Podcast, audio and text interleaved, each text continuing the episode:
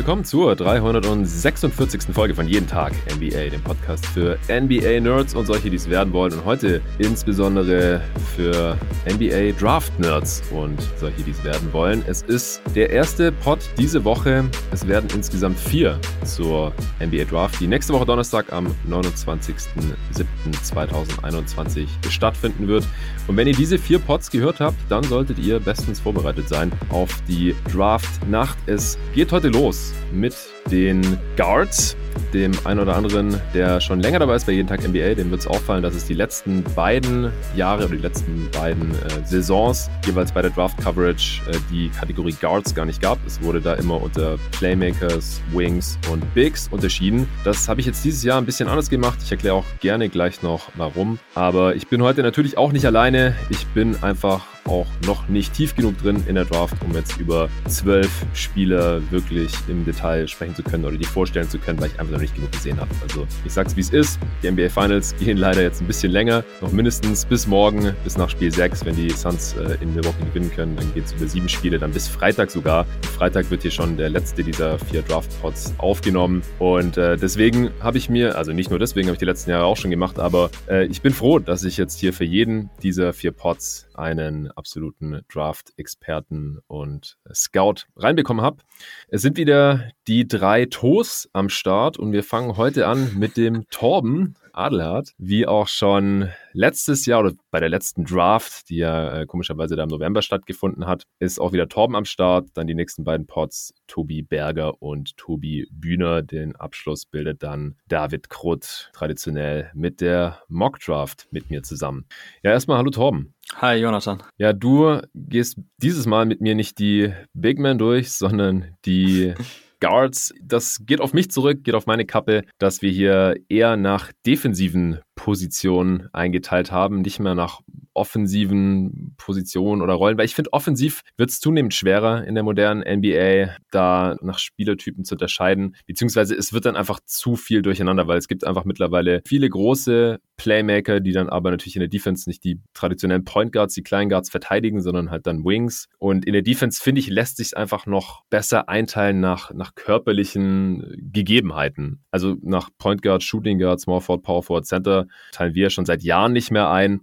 Aber ich denke, äh, Guards sind dann halt meistens Spieler, die Einser oder Zweier verteidigen, einfach weil sie vielleicht nicht groß oder kräftig genug sind, um halt auch mal Wings zu verteidigen, geschweige denn Bigs. Dann äh, die Wings, die stehen so dazwischen, können normal so zwischen zwei und vier in der modernen NBA alles verteidigen, aber zumindest mal drei und vier, äh, wenn es jetzt kein riesiger Vierer ist. Und dann halt die Bigs, die in der Regel heutzutage nur noch den größten Gegenspieler verteidigen können, es sei denn, äh, das gegnerische Team spielt noch besonders groß. Erstmal vielleicht ganz kurz von dir, was, was hältst du da von meiner Einteilung? Ich weiß, dass es für euch jetzt ein bisschen äh, schwieriger war, ihr drei. Ich überlasse es euch dann auch immer, welche Spieler ihr jetzt wo einteilt. Äh, wir haben jetzt hier heute eben zwölf Guards drin. Wie hast du das so empfunden dieses Mal? Es war auf jeden Fall schwieriger, nochmal eine Unterscheidung zu treffen, welche von den Spielertypen wir jetzt wirklich zu den Guards und welche zu den Wings stecken, ähm, weil gerade auch in der Defensive ist es manchmal nicht ganz so klar aufzuteilen vom College-Level hin zur NBA, weil einfach die Schemes, die in, in, in der NCAA gefahren werden, bisschen anders sind als in der NBA. Also klar gibt's auch Switching-Schemes und so weiter,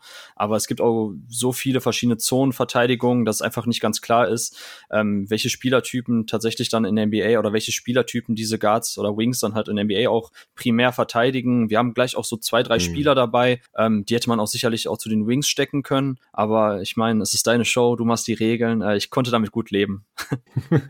ja gut, das freut mich. Ja, ich meine, auch die Draft wird immer Wing-heavier, also ja. mit Tobi Bühner am Donnerstag wird der Pod wohl auch am längsten. Der hat die meisten Spiele abbekommen. Äh, Bigs gibt es äh, entsprechend weniger, weil wir halt auch davon ausgehen müssen, dass sich weniger Bigs in der Liga einfach halten werden. Und wir wollen hier ja überwiegend Spieler besprechen, von denen wir erwarten oder von denen ihr erwartet, jetzt ihr habt die Spieler ausgewählt, dass sie auch eine NBA-Rolle bekommen können und dann halt auch ein paar Jahre in der Liga bleiben. Das äh, geht ja auch noch so ein bisschen auf das GoToGuys.de Draft äh, Power Ranking zurück, das es ja jetzt auch zum ersten Mal nicht mehr gibt. GoToGuys.de wurde ja Ende 2020 eingestellt. Da passiert jetzt nichts mehr, aber davor die äh, zehn Jahre, da gab es eben immer diese Power Ranking Rankings und da hat man halt auch immer geschaut, dass man wirklich nur die Spieler draufnimmt, von denen man eben ausgeht, dass sie eine NBA-Karriere haben werden und es werden halt pro Draft-Jahrgang im Schnitt so ungefähr 20 Dudes. Und dann gibt es halt Draft-Jahrgänge, das merkt man ja noch immer wieder bei den Redrafts, die es ja bei jedem Tag NBA gibt. Da waren es dann halt nur 15 und im anderen Draft vielleicht sogar 25 oder 30, die sich so ja mindestens 5, 6 Jahre oder mehrere NBA-Verträge eben in dieser Liga halten konnten. Ja, wir tauchen gleich ein hier in die Guards, sind auch einige ähm, oder ein paar Top-Level-Talente dabei, die in äh, der Top 5 gezogen werden sollten oder vielleicht in der Lottery, aber auf jeden Fall dann auch in der ersten Runde. Und äh, wer Torben kennt, der weiß, dass er da auch ziemlich tief drin steckt in der Materie und deswegen auch ein paar Namen dabei sind, von denen ihr jetzt vielleicht noch gar nichts gehört habt. Da kommen wir gleich. Zuerst gibt es noch einen kurzen Spot vom Sponsor der heutigen Folge und zwar NBA 2K21 nochmal. Die neunte Season von NBA 2K21, My Team, ist da. Out of this world heißt das Ganze. In My Team Season 9 Out of This World können die Spieler es mit Hilfe von vier Spezialkarten mit dem Goon Squad aufnehmen. Sie können spezielle dunkle Materiekarten von Damian Lillard, Clay Thompson, Anthony Davis und LeBron James mit Bildern aus dem Film Space Jam A New Legacy sammeln und im My Team Triple Threat antreten. Also, 2K22 kommt zwar schon am 10.9. raus, aber wer bis dahin noch 2K21 Season 9 bei My Team zocken möchte, dem kann ich das hier nur wärmstens empfehlen. Und nicht vergessen, alle Fortschritte auf dem PlayStation 4 und Xbox One Version von 2K21 werden via Dual Access innerhalb derselben Konsolenfamilie auf PlayStation 5 und Xbox Series X S übertragen. Also wenn ihr euch eine neue Konsole zulegt, dann könnt ihr eure Spielstände da einfach übertragen. Das ist auch richtig nice. Außerdem, auch nochmal zur Erinnerung, habe ich im Pod auch schon mal gesagt, wer den Xbox Game Pass hat, also den Abo-Dienst von Microsoft zum Zocken, da ist NBA 2K21 aktuell für alle verfügbar, die mit ins Spiel einsteigen wollen. Auch da würde ich empfehlen, mal reinzuschauen, wenn nicht schon längst geschehen. So, das war's schon. Ähm, bevor wir gleich zu den, zu den Namen kommen oder zum ersten Namen kommen, noch so ein, zwei generelle Fragen. Erstmal so, wie viel Bock hast du jetzt so auf diese Draft Night, äh, die wir auch zusammen gucken werden? Übrigens äh, in, in, meiner alten Heimat, bei meiner Mutter zu Hause. Ich muss das Haus hüten nächste Woche und äh, da kommst du vorbei und äh, David und Tobi ist auch noch geplant. Ich freue mich schon riesig drauf, weil letztes Jahr äh, da bei der Draft 2020, da habe ich halt schon bei euch Scouts schon eine große Müdigkeit festgestellt, weil ihr halt schon über ein Jahr lang euch mit dieser Klasse da beschäftigen habt müssen. Und jetzt dieses Jahr war es ja alles eher kürzer. Ja. Die äh, College-Saison, die hat zwar, glaube ich, einigermaßen pünktlich angefangen, aber und der Draft ist jetzt auch einen Monat später, aber gerade im Vergleich zum Vorjahr äh, war das ja jetzt äh, deutlich kürzer. Die Spitze äh, gilt auch als stärker als in der 2020er Class. So bist du jetzt gerade nur noch am Tape schauen. Ich weiß, dass du auch noch ein bisschen NBA Finals schaust. So, wie stehst du der ganzen Sache gerade gegenüber? Äh, gute Frage. Ähm, ich fange mal hinten an und beantworte den letzten Teil. Also wie stehe ich ihm gegenüber? Äh, ich bin aktuell nur noch ganz vereinzelt am Tape schauen, weil ich vermeiden will, dass ich eigentlich jetzt hinten raus noch zu viel an meinem Board rumbastel, weil ich eigentlich während der Saison das meiste Tape schaue. Also jetzt nicht nur mhm. unbedingt die, die Live-Spiele, also gerade am Wochenende gucke ich echt viel äh, College Live, ähm, aber unter der Woche und ich meine, dadurch, dass ja der ganze Schedule auch in der NCAA ziemlich zusammengestaucht war, also man hat zwar relativ pünktlich dann November, also auch bisschen verspätet, aber noch relativ nah dran angefangen dann Anfang November, ähm, mhm. aber das war trotzdem auch so ein einziger äh, Flickenteppich bei dem, ähm, bei dem Spielplan weil auch ständig Spieler ausgefallen sind. Da waren Teams in Quarantäne. Mhm. Also Spieler sind einfach dann auch so wie Jalen Johnson von äh, Duke, den ihr dann ja entweder bei den Wings oder Bigs besprecht. Ich weiß gar nicht, wo ihr den jetzt habt. Aber der hat ja auch dann einfach seine Sachen gepackt, weil er dann keinen Bock mehr hatte auf Duke. Und ähm, zu den ähm, Bigs geschoben. zu den Bigs, okay, dann darf Tobi sich, Tobi Berger sich damit auseinandersetzen mit der Causa Jalen Johnson. Äh, es gab aber einzelne Fälle, die wirklich einfach echt komisch waren. Also es war keine normale College-Saison ähm, und das Scouten an und für sich genau während wir letztes Jahr zu viel Zeit hatten dann und ähm, dann wirklich auch, glaube ich, noch bis zu dem letzten Second Round Prospect uns Sachen angeschaut haben, äh, war es dieses Jahr tatsächlich dann relativ hektisch, weil ich auch ähm, aufgrund dessen, dass ich jetzt ziemlich viel Rookie-Tape mir angeschaut habe in der NBA, ähm, war das halt ein mhm. bisschen so Drahtseilakt und ich habe dann trotzdem jetzt am Ende der NBA-Saison zwischen den Playoffs ähm, dann wieder sehr viel Tape geschaut, bei Instat mir alles Mögliche von den Spielern angeschaut, einzelne Playtypes. Ich hatte natürlich schon, wie gesagt, ein rudimentäres Verständnis von allen Jungs, so sag ich mal, von den Top 50, so, die ich, die ich im Kopf hatte. Und da habe ich dann halt nochmal gezielt mir nach Sachen angeschaut, sei es irgendwie Pick-and-Roll-Playmaking von Spieler XY oder Pick-and-Roll-Defense von irgendeinem Big Man oder ähm, Shot-Creation von einem Flügelspieler und so dieses gezielte Scouting habe ich jetzt die letzten Wochen noch betrieben, aber mein Board steht ja quasi auch größtenteils seit drei Wochen und ich werde jetzt nur noch ganz ähm, Kleinigkeiten anpassen, weil einfach jetzt auch paar Spieler, die ich auf dem Board hatten, noch zurückgezogen haben ihren Namen. Also gestern auch noch mit äh, mhm. äh, Roko Prikacin, ein relativ bekannter großer europäischer Name, den viele auch so von zwischen 10 und 20 gerankt hatten, der zurückgezogen. Bei mir ja. waren es noch paar andere Spieler, deshalb werde ich einmal mein Board jetzt hinten raus noch glatt ziehen. Aber ansonsten mhm. steht das alles und ja, hat wie immer total Bock gemacht. Ich bin sehr gespannt. Ich freue mich auch schon auf nächste Woche, wenn wir uns zusammen die Draft Night anschauen werden. Und ähm, yes. ähm, ja, ich bin trotzdem hyped, auf jeden Fall. Ja, sehr nice. Äh, wie viele Spieler umfasst dein Board jetzt? Ähm, das Ding ist, dass ähm, von Draft Twitter der Mike Ribanov, den kennst du wahrscheinlich auch den Namen, ne? Von Twitter. Ja, klar. Genau, der, der sammelt aktuell Boards ein, aber der hatte den Wunsch, dass da mindestens 50 Spieler sind. Auf meinem letzten ja. hatte ich, ähm, hatte ich jetzt 34, glaube ich, und noch so vier Namen, wo ich sage, so hoher Floor, aber auch im Worst Case relativ schnell aus der Liga raus. Also diese, ich mag zwar den Begriff nicht, aber schon irgendwie Boom or Bust Kandidaten.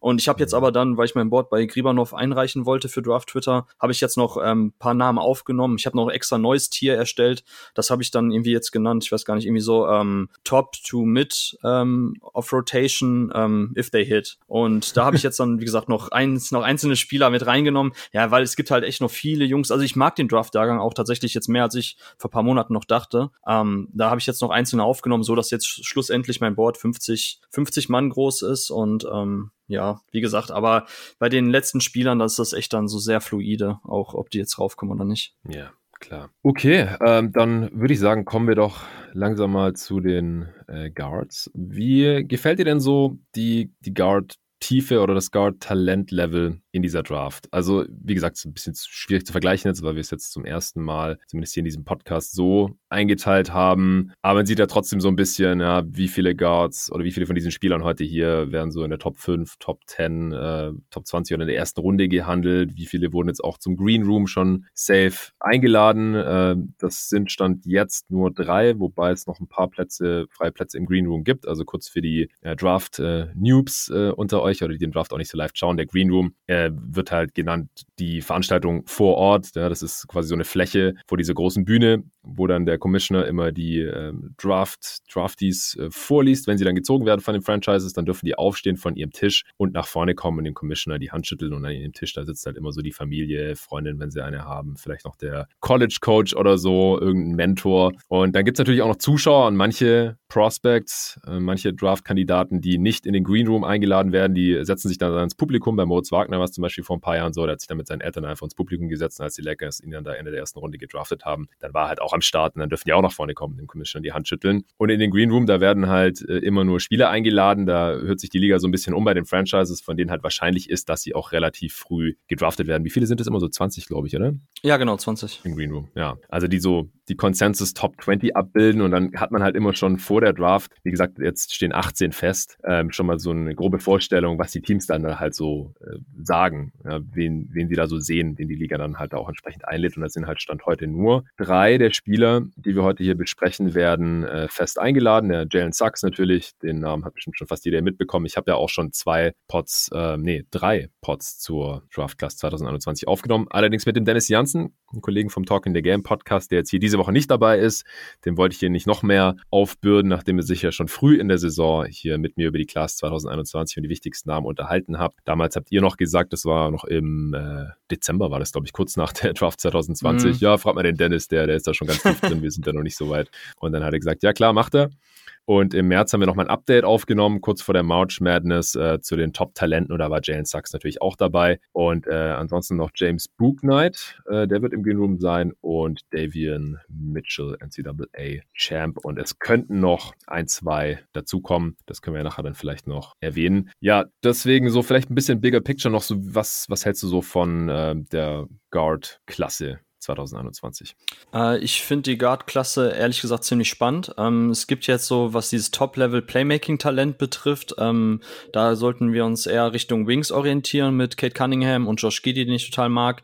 Ansonsten hatten wir aber dieses Jahr, und das ist auch total bizarr, ich hatte es ja gerade schon im Off-Gespräch erzählt, dass ich jetzt von den Jungs, die ich aufgelistet habe, von den Top 12 Guards, sind jetzt ähm, von den ersten zehn oder eigentlich von allen zwölf sind im Endeffekt nur zwei Spieler, die ich wirklich so als klassische primäre Ballhändler bezeichnen würde. Rest der Jungs sind alles Combo Guards. Äh, da sieht man dann ja. auch ein bisschen eben den Trend in der NBA, dass es darum geht, einfach auch Guards zu finden, die gut neben diesen Wing Creatoren passen. Und ähm, da haben wir wirklich viele spannende Spieler jetzt dabei. Es gibt Leute, die sind eher ähm, defensiv orientiert, richtig starke Point of Attack Defender dieses Jahr dabei. Wir haben sehr, sehr starke Shooter, die vor allem auch dann ein bisschen sekundäres Ballhandling übernehmen können. Ähm, also da finde ich tatsächlich viele passende Puzzleteile in diesem Jahr, mehr als im letzten Jahr, wenn es eben darum geht, vielleicht so diese Ring Creator zu unterstützen. Und ähm, genau, wie gesagt, mit Kate Cunningham und Josh Giddy sind eigentlich so die beiden besten reinen Playmaker bei den Wings zu verordnen, aber so diese Combo Guards, die halt ein breites Skillset haben, die vor allem auch gut skalierbar sind in ihren Skills, also neben verschiedenen Spielertypen passen, da gibt es schon wirklich einige Jungs und gibt auch schöne Storylines. Also von daher wird das heute hoffentlich auch ein lockerer Talk, weil so bei vielen Spielern gibt es so Storylines, die ich echt total spannend finde, die wir dann vielleicht hier ein bisschen ausdiskutieren können. Ja, klar total gerne. Also, damit äh, das hier kein zwei Stunden Monsterpot wird, äh, würde ich sagen, wir versuchen so im Schnitt bei fünf Minuten zu landen pro Spieler. Vielleicht bei den wichtigeren, bei den First-Round-Talenten, bei den klaren First-Round-Talenten vielleicht eher ein bisschen mehr. Ähm, Gerade auch bei denen, die jetzt hier bei jeden Tag NBA noch, noch gar nicht besprochen worden waren, ähm, in den Pots mit Dennis. Ähm, und dann hinten raus wird es vielleicht automatisch ein bisschen kürzer. Ja, also wir wollen halt kurz die Standarddaten raushauen. Ja klar, Name, Größe, College, ähm, Alter und so weiter, Wingspan natürlich, ähm, die, die Basic Stats auch, damit ihr das alles mal auf dem Schirm habt, damit ihr grob wisst, worum es da geht. Und dann äh, eben Stärken, Schwächen, äh, bricht dann der Torben kurz runter und dann äh, können wir ja noch ein paar spannende Fragen zu den Spielern. Also immer mindestens eine, wenn es mehr gibt, gerne noch zwei, drei kurz besprechen und dann sind die fünf Minuten, glaube ich, auch immer relativ schnell um. Deswegen mhm. äh, würde ich auch sagen, wir verlieren nicht äh, weiter Zeit. Wenn du jetzt nichts Allgemeines mehr hast dazu, dann würde ich sagen, fangen wir an mit dem ersten Guard auf deinem Board und das ist natürlich äh, Jalen Suggs. Also hier nochmal dazu gesagt, ähm, Cunningham und auch Jalen Green sind bei den Wings gelandet falls man die jetzt hier vermisst, äh, weil wir eben davon ausgehen, dass die primär dann Wings verteidigen werden in der NBA. War das bei Jalen Green jetzt eigentlich eine klare Sache, weil der ist ja jetzt auch nicht so riesig und stark? Nee, also, nee, das, das stimmt schon. Es gibt halt so ein paar Spieler, die auch dann eben auf dem nächsten Level eher so diese Off-Guards verteidigen. Also, ich habe es in meinem Big Board dann oftmals so Two-Position genannt und mhm. ähm, von daher, ja, wie gesagt, also zwischen Tobi Bühner, der die Wings hat, und zwischen mir, da gab es so einige Jungs, die man hätte jetzt hier oder da hinschieben können. Ich fand schlussendlich war es vielleicht dann doch noch teilweise auch so ein bisschen eine Mischung aus ähm, Offense und Defense, so dass das etwas klarer ist, so dass meine mhm. Jungs, die ich jetzt bei den Guards habe, tatsächlich auch so das sind, was man allgemein immer noch so klassisch als Guard sehen würde, als ich will nicht sagen Point Guard, aber zumindest auch als Spieler, die oftmals wirklich auch irgendwie kreieren können. Also das haben wir nicht ganz außer Acht gelassen. Ja, also so Guard Wings sind dann teilweise auch eher bei Tobi gelandet als hier. Genau. Ja, Jalen Sachs ähm, wie gesagt, die meisten kennen ihn wahrscheinlich schon. Ich haue es trotzdem mal raus. Ähm, 6'4 Guard von Gonzaga haben erst im Finale des NCAA Championship Spiels verloren. Äh, das war die einzige Niederlage in dieser Saison. Er wird bei so gut wie jedem Mock eigentlich auf vier zu den Toronto Raptors gerade gehandelt. Ähm, müssen wir halt sehen, ob da, ob es vielleicht irgendwelche Trades gibt bei den Picks oder so oder vielleicht doch jemand in der Top 3 was anders macht, als man jetzt erwartet. Aber das äh, ist eigentlich das, wo er aktuell überall gehandelt wird. Also scheint ein Top 4, Top 5 Pick ziemlich safe zu sein. Ist natürlich, wie gesagt, auch im Green Room. War jetzt eine Saison bei Gonzaga, also ist Freshman. Wingspan ist geringfügig, plus also nur 6 5, ähm, nur ein Inch länger als die äh, Körpergröße. 205 Pfund, also ziemlich kräftiger Spieler, auch relativ athletisch. Hat im Juni 2001 Geburtstag, also ist jetzt gerade 20 Jahre alt geworden. Und ja, ist, ist ganz eindeutig der beste Guard dieser Class, also jetzt nach dieser Einteilung eben. Aber erste Frage vielleicht an dich, bevor du kurz auch nochmal die Stärken und Schwächen umreißen kannst. So, was, was mhm. bedeutet mhm. das jetzt vom Talentlevel her? Ist er für dich ein, ein Star-Talent, All-Star oder irgendwie ein bisschen drunter? Wie ordnest du das ein? Ja, drunter. Also ich habe ähm, ich hab auf jeden Fall Kate Cunningham für sich alleine im Tier 1. Ähm, das habe ich dann auch so Franchise-Player All-NBA genannt, also schon so das Höchste, was man haben kann. Dann habe ich Evan Mobley und Jalen Green an 2 und 3 in einem Tier mhm. auch für sich. So, das habe ich All-Star, Top 30 genannt, also auch schon echt eine sehr, sehr spannende Upside. Und Jalen Sachs habe ich tatsächlich als erstes dann auch in einem etwas größeren Tier, was ich jetzt auf meinem Big Board äh, High Level Upside Place genannt habe. Also ich will jetzt nicht sagen, dass Jalen Sachs vielleicht so, also sicherlich ist es irgendwo möglich bei perfekter Entwicklung, wenn er sich halt als ähm, Shot Creator gut entwickelt und Pick and Roll Spiel noch verfeinert, dass er tatsächlich so ein reiner primärer Ballhändler sein kann, primäre Scoring Option, äh, Angriffsschulter mit hoher Usage Rate. Aber grundsätzlich glaube ich bei ihm eher so, dass das so ein Mittelding ist, wo er sich einpendeln wird, dass er dann halt so eine echt gute dritte Option ist bei einem Team, vielleicht auch zweite Option. So, das ist ungefähr das Talentlevel, wo wir uns jetzt bewegen bei den ersten Jungs, die jetzt halt in meinem Tier 3 sind, also wo schon eine sehr hohe Upside noch da ist, aber jetzt nicht so diese Up absolute Top-Level-Upside. Ja. Hängt vielleicht auch damit zusammen, dass man sich bei ihm so ein bisschen fragt, was ist eigentlich seine klare NBA-Stärke, oder? Also ich meine, was ist, würdest du sagen, was ist seine größte Stärke auf dem NBA-Level? Das ist, ist, eine geile Frage, weil die kommt, weil genau das ist nämlich der Punkt. Seine beste, größte NBA-Stärke oder sein, sein für mich bester NBA-Skill ist sein äh, Playmaking in Transition im Fastbreak. Also Gonzaga mhm. eine unfassbar hohe Pace gegangen. Ich glaube auch irgendwie Top 5 oder Top 7 in, in der NCAA gewesen, was das Tempo betrifft. Super oft einfach nach jedem Stil, nach jedem Defensivrebound sofort ähm, den Fastbreak angekurbelt und da war Jalen Sachs wirklich ein atemberaubend guter Playmaker. Also ich weiß gar nicht, wie oft jetzt schon der Vergleich kam, beziehungsweise die Hintergrundgeschichte zu ihm, dass er ja auch ähm, nicht nur Basketball, sondern auch beim Football ein herausragendes Talent war und auch da, mhm. glaube ich, von seinem ähm, Start hier Mr. Football war und keine Ahnung, was für College-Angebote hatte. So und dieses ja. Quarterback-Ding, so das sieht man bei ihm tatsächlich im Fastbreak, dass er echt unfassbar genaue Pässe spielen kann in den Lauf. Also diese noch so kleinsten Passfenster so krass gut zu bespielen, so genau zu bespielen. So das ist seine größte Stärke in meinen Augen. Und das ist natürlich etwas, was jetzt nicht unbedingt ähm, jedes das Fanherz eines Managers höher schlagen lässt, weil das haben wir ja selbst vor, vor äh, fünf Jahren bei Ben Simmons gesehen, wo auch immer hieß, so ja, sein bester Skill ist eigentlich so sein Transition Playmaking, hm. aber das irgendwann auf, auf dem allerhöchsten Niveau ist halt, ähm, egal wie gut du bist im Fastbreak, dann irgendwann kommst du halt auf deine Halbfeldoffensive an und das ist eben auch der Grund, warum ich ihn eher als Combo Guard und nicht als primären Ballhändler sehe, weil ich glaube nämlich, dass seine Halbfeldoffensive und seine Creation im Halbfeld nicht so den allerhöchsten ähm, Standards genügt. Aber wie gesagt, so wenn es um Fastbreak geht, ähm, Outlet-Pässe zu spielen oder auch eben dann mit äh, Live-Dribble-Pässe, sprich mit einer Hand aus dem Dribbling direkt zu passen, so dass da ist er wirklich ähm, unfassbar gut drin und das ist für mich so seine größte Stärke. Okay.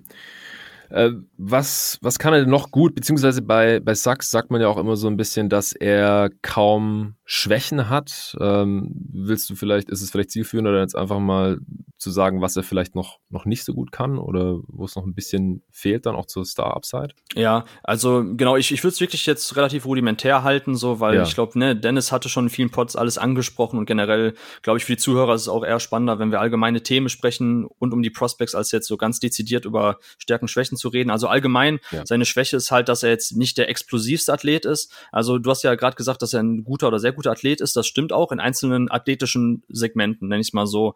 Aber mit dem Ball in der Hand ist er tatsächlich nicht der explosivste, gerade so aus dem mhm. Standstill, wenn er jetzt eben steht und dann ne, Triple Threat irgendwie so einen Verteidiger attackieren will. So da ist er halt nicht so sonderlich explosiv. Dazu kommt halt, und das ist vielleicht insgesamt dann eben eine Schwäche, dass sein Ballhandling auch noch nicht so den höchsten Ansprüchen genügt. Ähm, das ist manchmal ein bisschen, ähm, bisschen weit weg vom, vom Körper, gerade dann in Traffic, wenn irgendwie bei seinem ähm, Zug zum Korb die Defensive auf ihn kollabiert. Das hat man jetzt nicht so oft gesehen bei Gonzaga, weil halt auch so gute Shooter um ihn herum sind, dass die nicht alle aushelfen konnten. Aber da sieht man dann auch, dass gerade in Traffic das manchmal ein bisschen schwierig ist und ähm, im Pick and Roll gehen die Leute dann auch aktuell lieber unterm Block durch und zwingen ihn dann Würfe zu nehmen. Diese Pull-up-Würfe hat er aber echt ganz gut getroffen. Ich mag eigentlich seinen, seinen Touch, also so sein, ähm, sein Follow-through, Handgelenk abklappt, das sieht ganz gut aus. Ich finde, er kriegt ganz guten Backspin auf den Ball. Das sieht von der Flugkurve ordentlich aus. Also wenn er sich tatsächlich, wenn er seine, seine Füße setzt und auch bereit ist, dann den Pull-up-Dreier zu nehmen aus dem Pick and Roll, so dann war die Quote auch ganz gut. Ähm, ich glaube jetzt irgendwie dann auch um die 40 Prozent oder so bei diesen Pull-ups. Ähm, also das finde ich schon in Ordnung, aber wie gesagt, insgesamt ist einfach so diese Mischung aus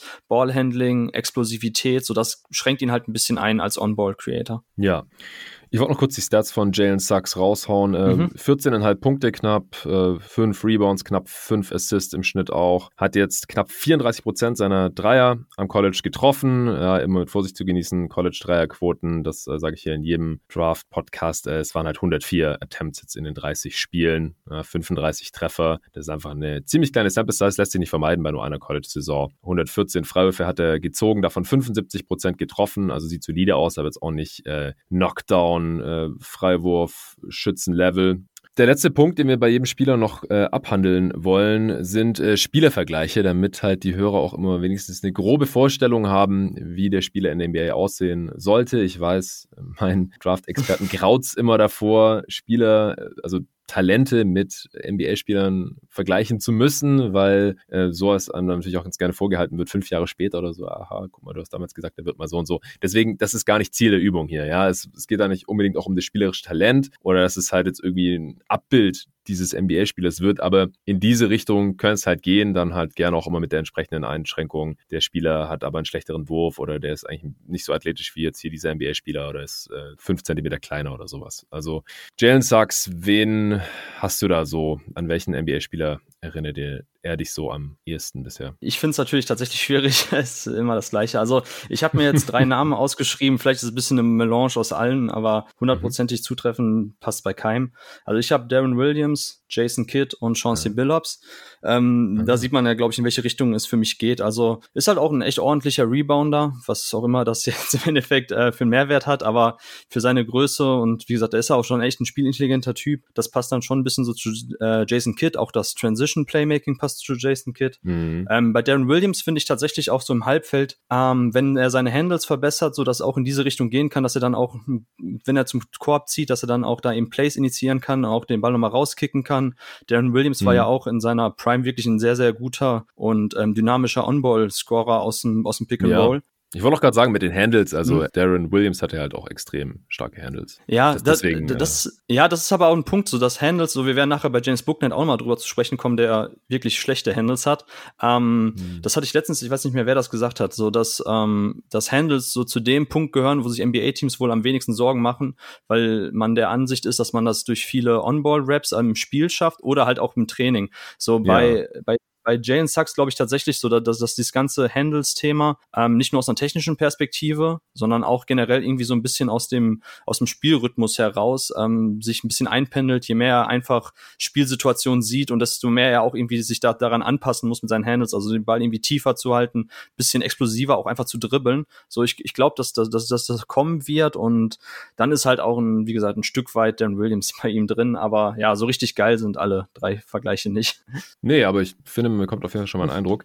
Und was man ja. Äh, ja bei Sachs nicht vergessen darf, du hast es vorhin angesprochen, er hat sich ja jetzt auch bis zum College immer auf zwei Sportarten konzentrieren müssen und äh, könnte natürlich auch daher kommen, dass er dann da äh, einfach nicht die ja, besten Fundamentals ausbilden konnte. Also jemand, der halt noch die ganze Zeit einen Football mhm. durch die Gegend schmeißt, wundert es mich jetzt persönlich nicht, dass er dann nicht das beste Handle hat. Ja, das, das kann ja dann jetzt noch kommen, wenn er sich dann in der NBA wirklich 24-7 nur noch auf Basketball konzentriert weiterhin. Ähm, nee, finde ich interessant. Jalen Sachs hier das ähm, ja, beste Talent unter den Guards mit relativ großem Abstand, wenn man sich so die Boards und, und Mock-Drafts der großen Outlets anschaut, äh, jetzt auf zwei. Da hast du auch einen Spieler, der in der deutschen NBA-Bubble Consensus, mehr oder weniger, also ich wüsste jetzt nicht, bei, bei wem er da ein bisschen rausfällt, 20 Spots höher gehandelt wird oder so, oder, oder 15 Spots höher gehandelt wird, als bei allen großen amerikanischen Outlets. Also ich, ich finde es wirklich interessant. Jaden Springer, äh, Dennis hat ihn hier auch gehypt von Tag 1 sozusagen, der hat ihn sogar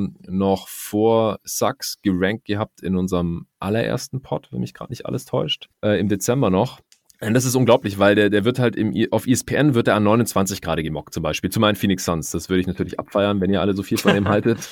also ich finde den auch äh, sehr, sehr interessant von, von seinen Anlagen her. Dann Vicini zum Beispiel von äh, The Athletic, der hat ja auch immer so ein Top 100 Board, äh, total abgefahren, der hat ihn auf 22. Ähm, Kevin O'Connor von The Ringer hat ihn auf seinem Big Board auf 20. Und ihr habt den doch alle in zumindest meiner Top 10, oder? Ja, ich glaube schon. Also ich weiß jetzt nicht genau, ähm, wo Tobi Berger ihn hat, aber ich gehe davon aus, dass er ihn auch Top 10 hat. Auf jeden Fall David hat ihn Top 10, Tobi Bühner, ähm, Dennis, ja, ich habe ihn auch an 6 auch. Äh, ist ja also schon klar in unserer Bubble sehr prominent vertreten oben. Ich glaube auch bei vielen amerikanischen ähm, Scouts ist er relativ hoch. Ja, die Diskrepanz ist echt total spannend bei Jane Springer und das war auch eine Frage, die mich mal erreicht hat, als ich bei Dre im Podcast zu Gast war. Ähm, da nämlich auch jemand fragte genau, wo diese Diskrepanz herrührt bei Jane Springer. Und ähm, ich würde gern die Frage gleich hinten anschließen und dir die nämlich auch stellen, was du da, was, was deine Vermutung wäre, nachdem wir über den Spieler gesprochen haben. Ja, also Jaden Springer ist ein Combo Guard, also eher Secondary Ballhändler, wie du es eingeteilt hast, nachdem Jalen Sachs äh, Combo Guard Primary Ballhändler war. Auch Springer ist genauso groß wie Jalen Sachs, jetzt äh, 6'4,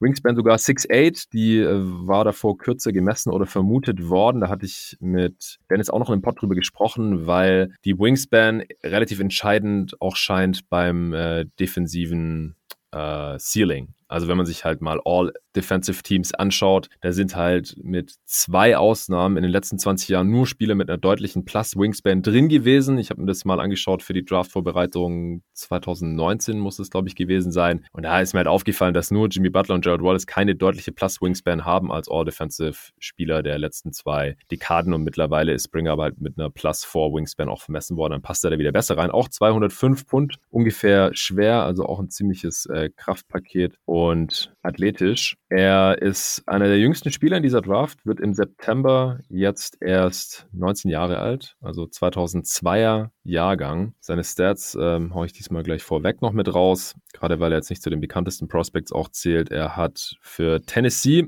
in seiner Freshman-Saison äh, 12,5 Punkte aufgelegt, 3,5 Rebounds, knapp drei Assists, also jetzt ja Durchschnittszahlen, die jetzt keinen vom Hocker hauen. Gute Quoten dabei geschossen, 43,5 Prozent seiner Dreier getroffen, aber auch hier, ja, das sind 20 Treffer in 25 Spielen, 20 von 46. Aber seine Freiwurfquote sind 81 von 100, also 81 Prozent logischerweise. Das sieht auch ganz ordentlich aus. Ja, ähm, Jaden Springer, was findest du so geil an ihm?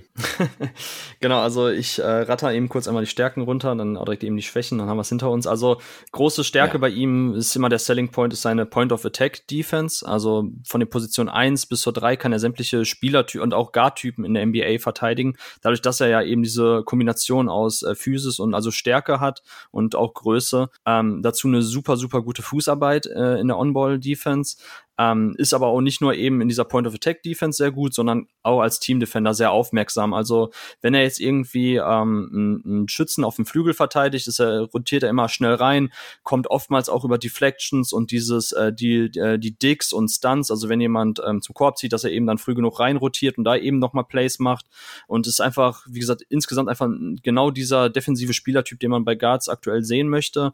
Ähm, kann ich auch schon mal vorweggreifen. Also bei meinen Spielervergleichen ein wenig sehe ich da auch tatsächlich aktuell Drew Holiday drin, so wie wir ihn auch und du ihn auch schmerzhaft aktuell äh, ansehen kannst in den Finals. Also dass er einfach ja. nämlich ne, genau diese Power hat im Oberkörperbereich, aber halt auch super schnell ähm, in den lateralen Bewegungen ist und da einfach jeden, jedem ähm, Ballhändler das Leben schwer machen kann. Ähm, dazu kommt, dass er einen echt guten Touch hat, meiner Meinung nach. Also ich finde seine Freiwürfe sehen richtig gut aus. Du hast ja schon angesprochen, 81 Prozent. Ich finde aber auch, dass die, wenn man sich die anschaut, die Swishes, so das sieht wirklich richtig, richtig gut aus. Das spiegelt sich dann auch in seinen Mitteldistanzwürfen wieder, die ähm, sehr schwer sind. Also ich glaube, äh, Moment, ich habe es mir rausgeschrieben. Ähm, äh, wo war's? Moment. Genau, also er hatte von den, ähm, von den Würfen aus der Mitteldistanz, beziehungsweise aus, der, aus dem, aus dem Zwei-Punkte-Distanz, war er bei 28 von 87, aber davon waren 75 Prozent ähm, unassisted von diesen Versuchen. Also er, er dribbelt sich manchmal auch ein bisschen in der Mitteldistanz fest, weil er nicht zum Korb kommt. Das ist eine seiner Schwächen. Er ist einfach nicht der, der explosivste Athlet. Und wenn er dann aber hochgeht in der Mitteldistanz zum Wurf, so dann sieht man auch, dass er echt da einen richtig guten Wurf hat, aber es sind halt sehr, sehr schwere Würfe, viele contestete Würfe, deshalb war die Quote auch nicht ganz ganz so gut aus der Mitteldistanz. Aber an und mhm. für sich hatte da viel Potenzial als Shooter. Deshalb auch so potenziell, ne, Three-Level-Scoring ist möglich. Er muss halt einfach am Korb um, ähm, explosiver sein. Das rührt ein bisschen daher das Problem, dass er ein exklusiver Two-Feet-Jumper ähm, ist. Also er springt per se eigentlich nur mit beiden Beinen ab. Und da fehlt mir einfach wirklich so diese Explosivität. Das könnte auch einer der größten Kritikpunkte sein, weshalb viele Leute Probleme mit ihm haben. Abseits davon, dass sie ihn nicht zuordnen können, ist er jetzt Point Guard, ist er jetzt Shooting Guard, was ist genau seine Rolle? Dass er einfach auch nämlich da da in diesen Augenblicken so am Korb seine Explosivität vermissen lässt und da einfach nicht ganz so geschmeidig ist wie andere Driver. Und ähm, mhm. aber bei den Dreier, den ich auch gut finde, wie gesagt, 43,5 Prozent klingt gut, aber du hast angesprochen, das Volumen ist so gering. Also das waren knapp vier Dreier auf 100 Possessions. Ja. Ähm, nur jeder fünfte Abschluss von ihm war ein Dreier. Ähm, da fehlt ihm auch ein bisschen so das Decision Making, wenn er den Ball erhält, wann er wirklich dann direkt hochgehen sollte zum Wurf, wann er entschlossen zum Korb ziehen sollte, wann er weiterpasst. Ähm, da kann ich jedem auch empfehlen, das YouTube-Video von PD Webb zusammen mit ähm, mit ähm, Raphael Barlow von NBA Draft Junkies. Die haben sich ein Spiel von Jane Springer angeschaut und das zwei Stunden lang durchexerziert bis ins kleinste Detail. Und ähm, und äh, was ich interessant fand, was mir nämlich auch schon vorher aufgefallen ist, obwohl ich ihm viel Potenzial bescheinigen würde als ähm, Decision Maker, als Ballhändler, ist es immer noch oftmals so, und vielleicht könnte Dennis Jansen jetzt nochmal genauer erklären, wie es auf der Highschool äh, aussah bei ihm. Das schaut er sich ja immer dann auch frühzeitig genau an.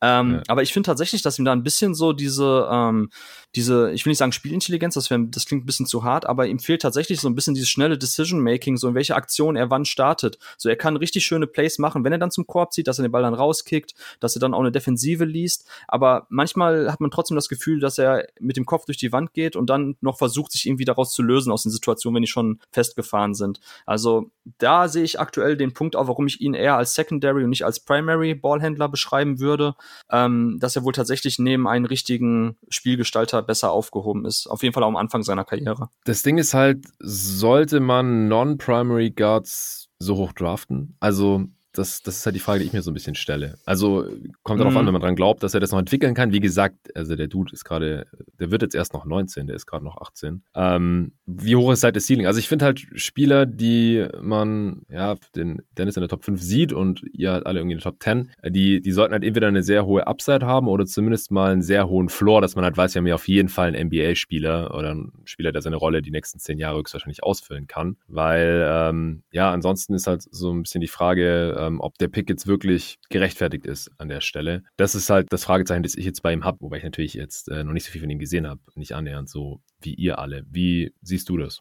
Ja, ich glaube, da nähern wir uns nämlich auch schon dem ähm, springenden Punkt, warum bei ihm die Meinungen ein bisschen auseinandergehen und auch richtig kluge Köpfe äh, ihn auch tatsächlich irgendwo erst in den 30ern haben auf, auf ihren Boards. Das ist tatsächlich so bei Springer, dass man sehr, sehr viele Flashes sieht, ähm, die super spannend aussehen und dass viele Leute, die ihn auch sehr hoch haben, und auch Dennis hat es, glaube ich, schon mal angesprochen hier im Podcast, ja immer wieder auf die Situation in Tennessee zeigen und sagen, mhm. okay, in dem Offensivsystem von äh, Coach Barnes war es halt auch sehr schwierig. Er hatte quasi, äh, also seine Pick-and-Roll-Abschlüsse ähm, kann man an einer Hand fast abzählen. So, ich weiß auch noch ganz genau, dass das letzte Spiel von ihm in der March Madness sind ja auch direkt in der ersten Runde ausgeschieden. So, da hatte er, glaube ich, drei Pick-and-Roll-Possessions und alle dreimal ist er dann zum Korb gekommen, hatte gute Abschlüsse. Ähm, mhm. Also, er hat Potenzial Potenzial. So, und das ist das, worauf man schaut, dass man sagt, okay, er hat einfach noch nicht so die Situation gehabt, dass er immer wieder in diese Pick and Roll reingesteckt wurde. Das Spacing war suboptimal bei Tennessee. So, lass den Jungen einfach mal viel mehr mit dem Ball in der Hand kreieren, lass ihn ähm, einfach mal neue Lösungswege auch entdecken, wenn er den Ball in der Hand hat. Und da kann es durchaus sein, ich habe mir auch ein paar Highschool-Spiele angeschaut, er hat unter anderem ja auch gegen Kate Cunningham gespielt. Ähm, mhm.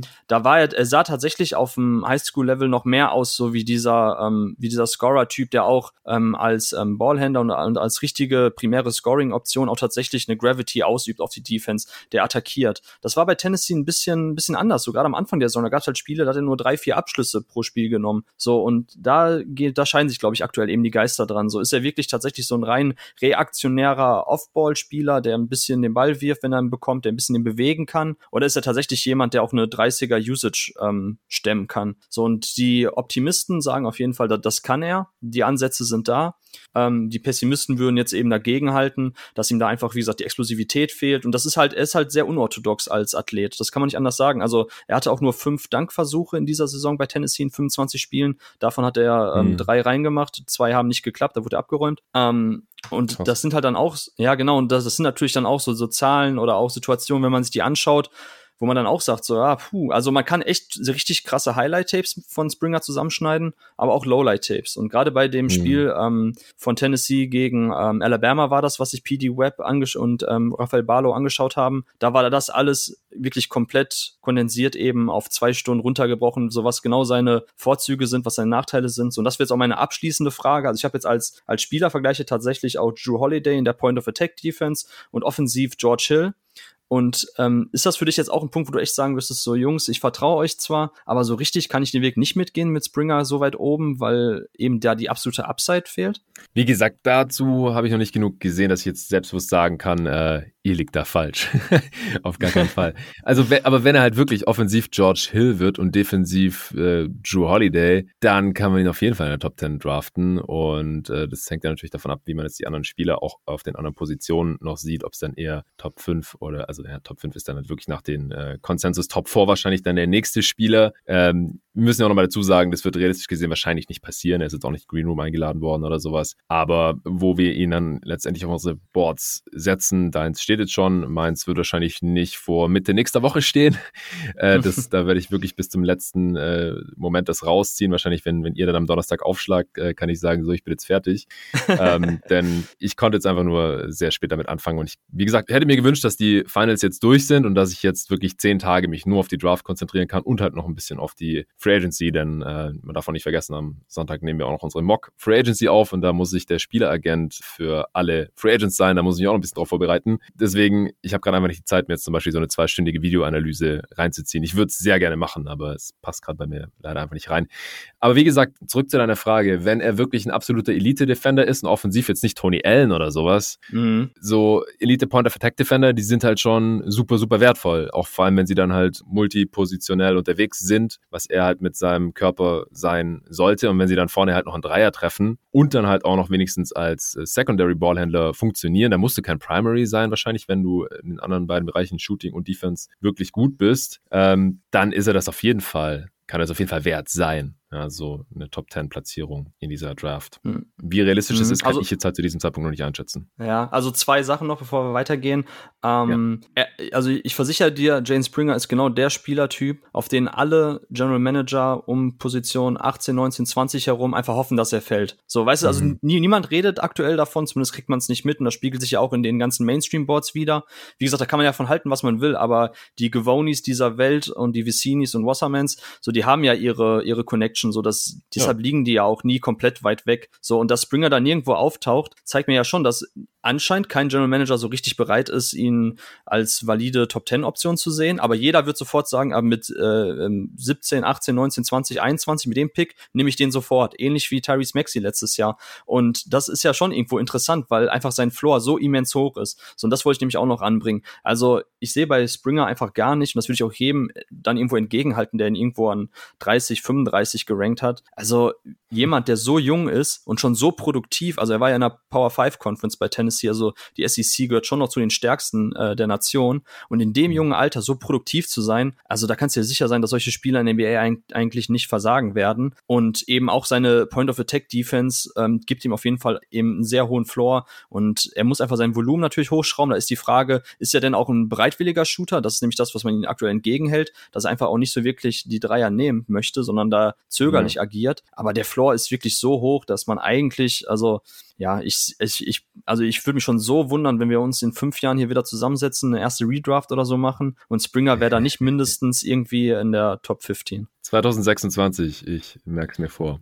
Timer gestellt. Jo. Wollen wir zum nächsten Spieler kommen? Ja, klar. Jared Butler ist auf drei auf deinem Board und wahrscheinlich muss man sagen, er ist wieder da, denn kurzzeitig hast du ihn wahrscheinlich zumindest mal in Klammern gesetzt, weil hm. es nicht klar war, ob er überhaupt NBA-Basketball spielen dürfen wird, denn er hat einen Herzfehler, richtig? Ja, genau. Also Jared Butler hat einen ähm, angeborenen Herzfehler wohl. Das hatte Dennis, glaube ich, auch in dem Podcast hier schon irgendwann mal erwähnt, ähm, dass ja Jared Butler eigentlich committed war, ähm, nach seiner Highschool-Zeit bei Auburn zu spielen. Und die haben dann aber ihr Stipendium wieder zurückgezogen, eben aufgrund dieser Medicals mit dieser Herzgeschichte. Und bei Baylor ähm, hat, man, hat man aber gesagt, ja, wenn du möchtest, wir würden dich sofort nehmen.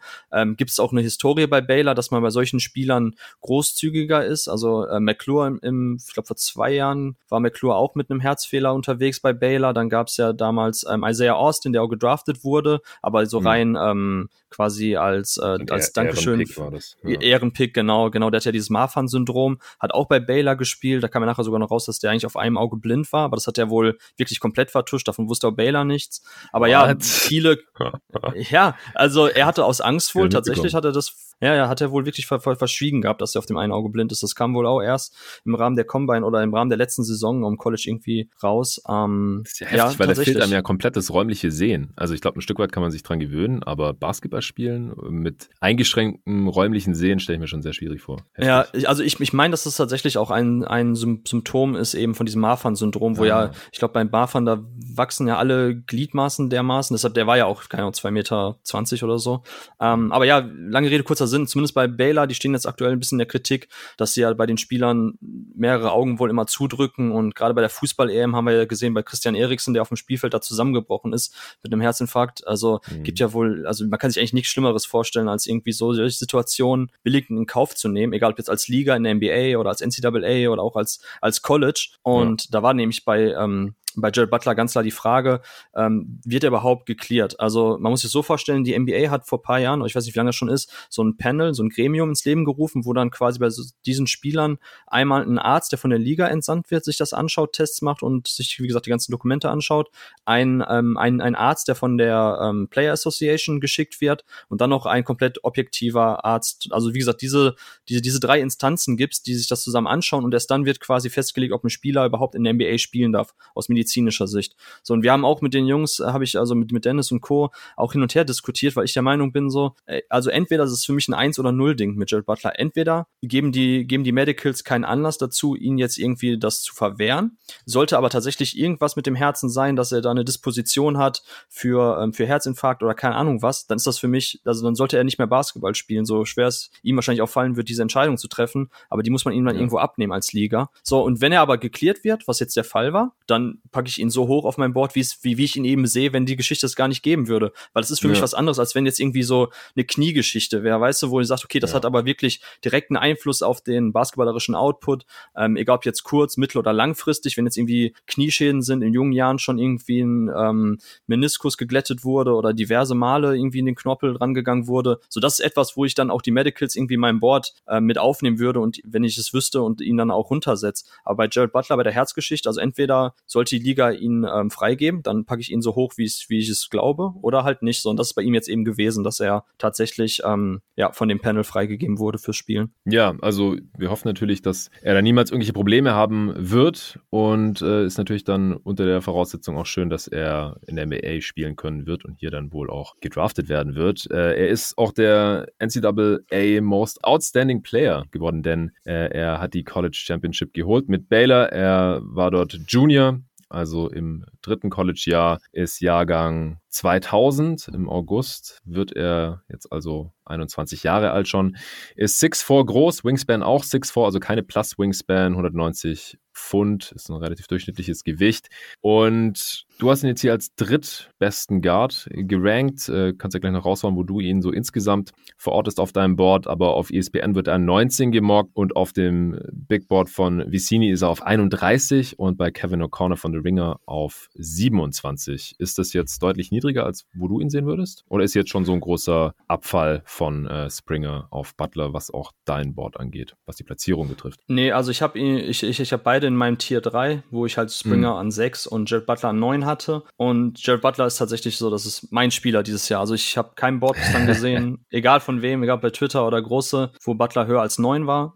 Ein paar kluge Köpfe, so wie CJ äh, Makisani, der hat den auf 11. Also ähm, ja, aber ich glaube, neun, so wie ich, hat ihn keiner. Und das liegt einfach daran, uh. wenn ich jetzt über die Stärken spreche, ähm, Butler hat die besten Handles in dieser Class, also okay. vor allem die funktionalsten. Ähm, er ist halt jetzt auch eben kein explosiver Athlet. Und was man dann eben braucht, um sich ähm, Vorteile zu kreieren, egal ob jetzt in Isolations oder im Pick and Roll, beim, beim, beim Zug zum Korb, ähm, sind halt richtig krass gute Handles, um einfach ähm, sich Platz zu verschaffen. Und die hat er. So, das ist der Grund, warum er einfach auch ähm, jetzt von der zweiten zur dritten Saison so einen immensen Sprung auch nochmal als Playmaker gemacht hat hat, weil er jetzt einfach auch nochmal viel besser weiß, diese Handles wirklich gewinnbringend einzusetzen, auch im Pick and Roll, um auch Plays für andere zu machen. Ähm, herausragender Shooter, egal ob aus dem Catch and Shoot oder auch aus dem Pull-Up, wenn er selber aus dem Dribbling hochgeht. Ähm, vor allem diese, die, die, diese Pull-Ups, die er hat, sind einfach der perfekte Counter für das Pick and Roll. Also wenn Leute jetzt irgendwie versuchen, unterm Block zu gehen, um ihnen halt den Drive und die Passwege wegzunehmen, so dann geht er einfach sofort hoch und ähm, das ist Money. Also Jared Butler ist da für mich auch einer zusammen mit Trey Mann, zu dem wir gleich kommen, so wahrscheinlich mit der beste Pull-Up-Shooter in dieser Draft Class. Ähm, und wie gesagt, dass er sich halt zu so einem guten Playmaker entwickelt hat, ist halt jetzt auch eine spielerische Progression über die drei Saisons bei ähm, Baylor hinweg gewesen. Ähm, am Anfang war es auch noch nicht ersichtlich, dass er wirklich jemand ist, so der viel für andere kreieren kann. Das hat er aber jetzt in seiner zweiten Saison in Ansätzen gezeigt und jetzt in seiner dritten Saison ähm, hat man das komplett gesehen, wie gut er ist, wenn er einfach dann auch den Ball irgendwie von Davian Mitchell bekommt, von seinem Teamkollegen bekommt, irgendwie an der Seite, da in einen Side-Pick and Roll reingeht. Äh, das ist wirklich exorbitant gut. Ähm, er kann jetzt viel besser auch durch verschiedene Live-Dribble-Passes Leute freipassen, kann Skip-Pässe spielen. Also der ideale Playmaker tatsächlich neben einem Luka Doncic, Kawhi Leonard, Paul George, neben solche Typen. Ähm, mhm. Das ist tatsächlich auch der Grund, warum ich Jared Butler so hoch habe, weil ich glaube, und wie gesagt, mit 21, du hast ja gesagt, also er wird jetzt schon 21, geht jetzt in seine Age 21 Season. Das ist aber noch okay, das ist im Rahmen. Also wir haben andere Spieler, die wesentlich älter sind und höher gerankt sind als er. Ähm, wenn wirklich alles zusammenkommt und man hat schon jetzt eben so eine klare Übersicht über sein Skillset, ähm, dann wüsste ich nicht, warum er nicht bei einem richtig, richtig guten Team halt ein Starter sein kann.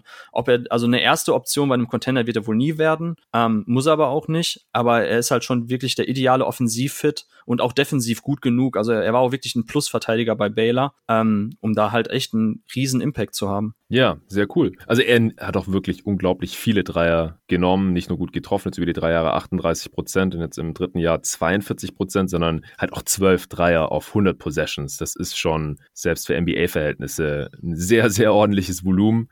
Also auch ja. doppelt so viele jetzt zum Beispiel wie äh, Jalen Sachs. Ja, der ist bei sechs und hat äh, deutlich schlechter getroffen. Also ganz anderes Level an einem Shooter. Ähm, ich weiß nicht, die Freiwurfquote ist nur 78 Prozent über die drei Jahre. Also, also jetzt nicht auf dem absolut Elite-Level, aber halt auch noch auf einem Niveau, wo ihm das nicht irgendwie Sorgen bereitet, dass jetzt die Dreierquote nicht, nicht real ist. Oder also ich meine, du hast ja auch gerade schon gesagt, das ist einer der besten Pull-Up-Shooter dieser Class. Da lässt man sich dann auch nicht von der Freiwurfquote beirren. Nein, nein, nein, klar. Also 85 Prozent wäre schöner, aber auch bei, bei hohem ja. Volumen. Ich sag mal so, 75 Prozent ist so für mich so die untere Grenze, wo ja. es schon dann ein bisschen, also wo dann schon eine merkwürdige Diskrepanz steht, wo man dann vielleicht auch abklopfen sollte, ob die Dreierquote wirklich real ist. Aber 78 Prozent, ähm, also ja, bei Butler, da, da sollte man sich keine Sorgen drum machen. Ja, der hat jetzt auch 558 Dreier genommen am College. Also ist schon ein ziemlich ordentliches Sample Size. Man sagt zwar immer so, ab 750 wird es dann richtig verlässlich, also zumindest in der mhm. NBA, aber 558 ist schon äh, sehr, sehr gut. Das war ja auch letzt, in der letzten Klasse mit Desmond Bain oder sowas. Das war auch eine riesige Sample Size. Und da haben wir jetzt auch gesehen, dass es klappt in Memphis mit dem Shooting. Die totalen Stats habe ich jetzt noch gar nicht rausgehauen für ihn, oder? Nee. Äh, nee. 17 Punkte pro Spiel, knapp 5 Assists, 3 Rebounds für Jared Butler. Hat es bei dir jetzt auch eine Rolle gespielt, dass er die Meisterschaft geholt hat? Oder wiegt es bei dir jetzt nicht so schwer? Also die Spieler kriegen ja dann immer automatisch mehr Hype, deswegen sagt man auch immer ein bisschen vorsichtig mit der Evaluation von Spielern vor dem NCAA-Tournament und danach, weil das halt nur ein paar Spiele sind eigentlich und die dann halt in der Wahrnehmung oft schwerer wiegen, als sie es vielleicht sollten. Äh, Jalen Sachs wäre da auch so ein Kandidat gewesen, wo man die Frage hätte stellen können. Dann David Mitchell, über den sprechen wir nachher noch, einen Teamkollegen von Jared Butler. Ähm, aber das wollte ich noch hier gefragt haben, mal insgesamt in diesem Pod allgemein, wie du das so siehst. Ja, also den Fall haben wir bei Xavier Mitchell, der jetzt an 7 und 8 gemockt wird, äh, der hat tatsächlich diesen ähm, March Madness Hype vollends abbekommen und äh, bei Jared Butler war ich schon immer, also das, das Ding bei David Mitchell ist, um das schon mal vorzuziehen, ich habe letzte mhm. Saison, als Kansas gegen Baylor gespielt, das war das absolute Top-Duell, 1 gegen 2 damals zu dem Zeitpunkt eben beim AP-Poll, also bei diesem, bei diesem landesweiten Ranking der Teams. Ähm, da weiß ich noch, da, das war um irgendwie 18 Uhr samstags, total gehypt gewesen auf das Spiel. Und da habe ich nämlich auch noch getwittert, so weil irgendjemand auch gefragt hatte, so wer sind denn da jetzt so die Prospects, die man aufpassen sollte. Habe ich gesagt, so ja gut, also bei, bei Kansas, so die leben aktuell davon, dass ähm, Azubuke, der jetzt dann von den Jazz gepickt wurde, halt der mit der beste Rim Protector in der NCAA ist und äh, Dotson, der dann bei Chicago Bulls jetzt war, als Rookie aber kaum gespielt hat. So, das waren so die beiden Stars bei, ähm, bei Kansas und bei äh, Baylor habe ich gesagt, so ich finde David Mitchell, so von dem, also da war wirklich, ich habe nie den irgendwo gesehen auf irgendwelchen ähm, Draft-Radars. Ähm, habe ich gesagt, so für mich ist David Mitchell ein echt spannender, guter Point-of-Attack-Defender. Zwar relativ klein, aber ist echt ein dynamischer Guard. So könnte man irgendwann mal in der zweiten Runde picken. So, und im Grunde genommen, was sich jetzt verändert hat von letzter Saison zu dieser Saison bei Davion Mitchell, ist, dass er stärker geworden ist als Ballhändler, so wenn es darum geht, den Korb zu attackieren. Aber er trifft einfach jetzt auch seinen Dreier einfach in viel höherem Volumen viel besser. So, aber das ist halt jetzt aktuell schon eben eine Abweichung von der Norm mit seiner Dreierquote und darauf wird aber jetzt gezeigt. Aber im Grunde genommen hat er, für mich persönlich macht er nicht so viel anders als noch letztes Jahr.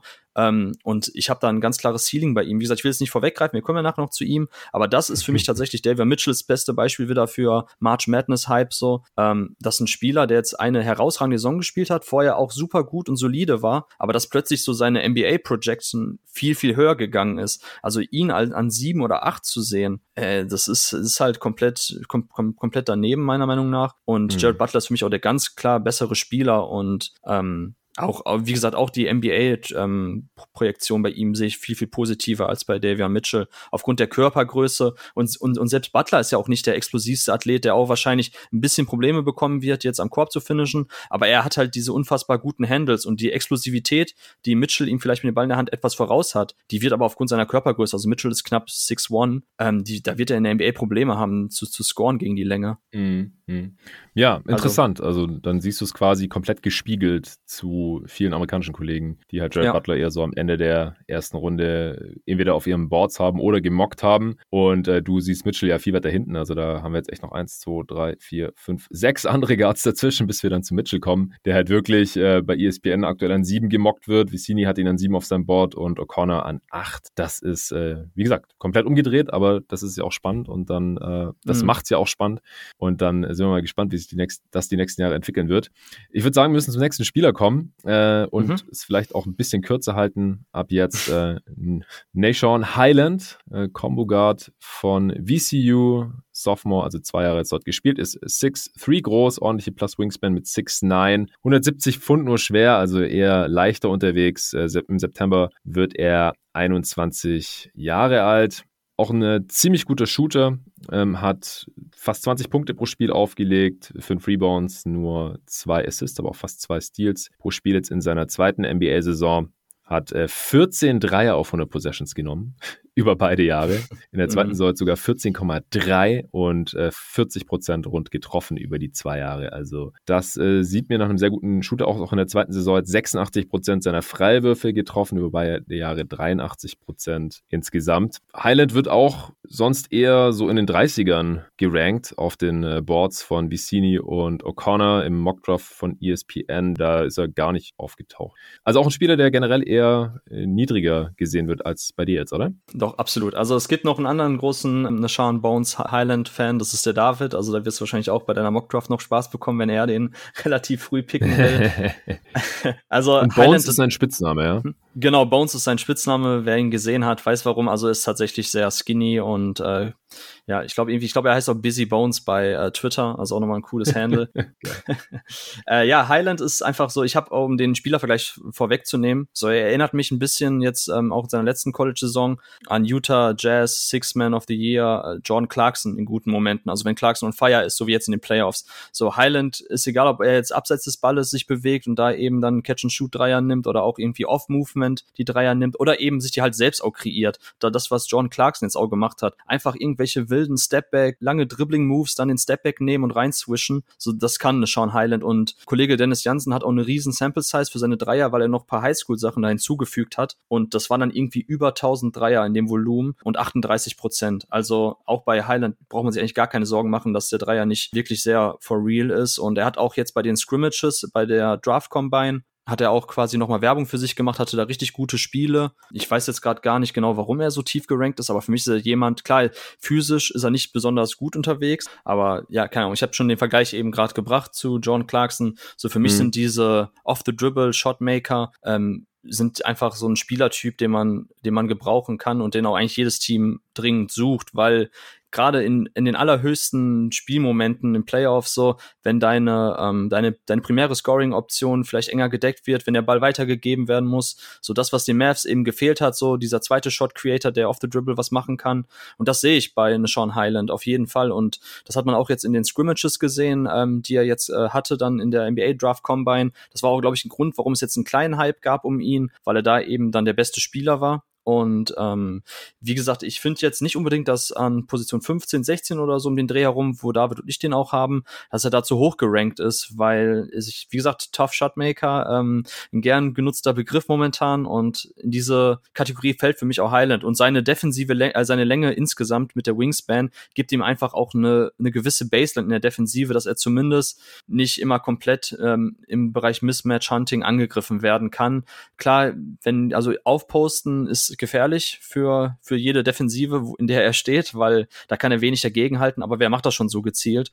Und wie gesagt, als defensiver Playmaker, Offball kann er ein bisschen was machen. Also ich sehe es nicht so, dass er de facto und auch jetzt mittelfristig immer ein defensives Minus sein muss, nur weil er aktuell eben zu wenig Masse auf die Waage bringt. Und da überwiegt für mich ganz klar einfach sein offensives Potenzial als Shot Creator und auch als ähm, Shotmaker.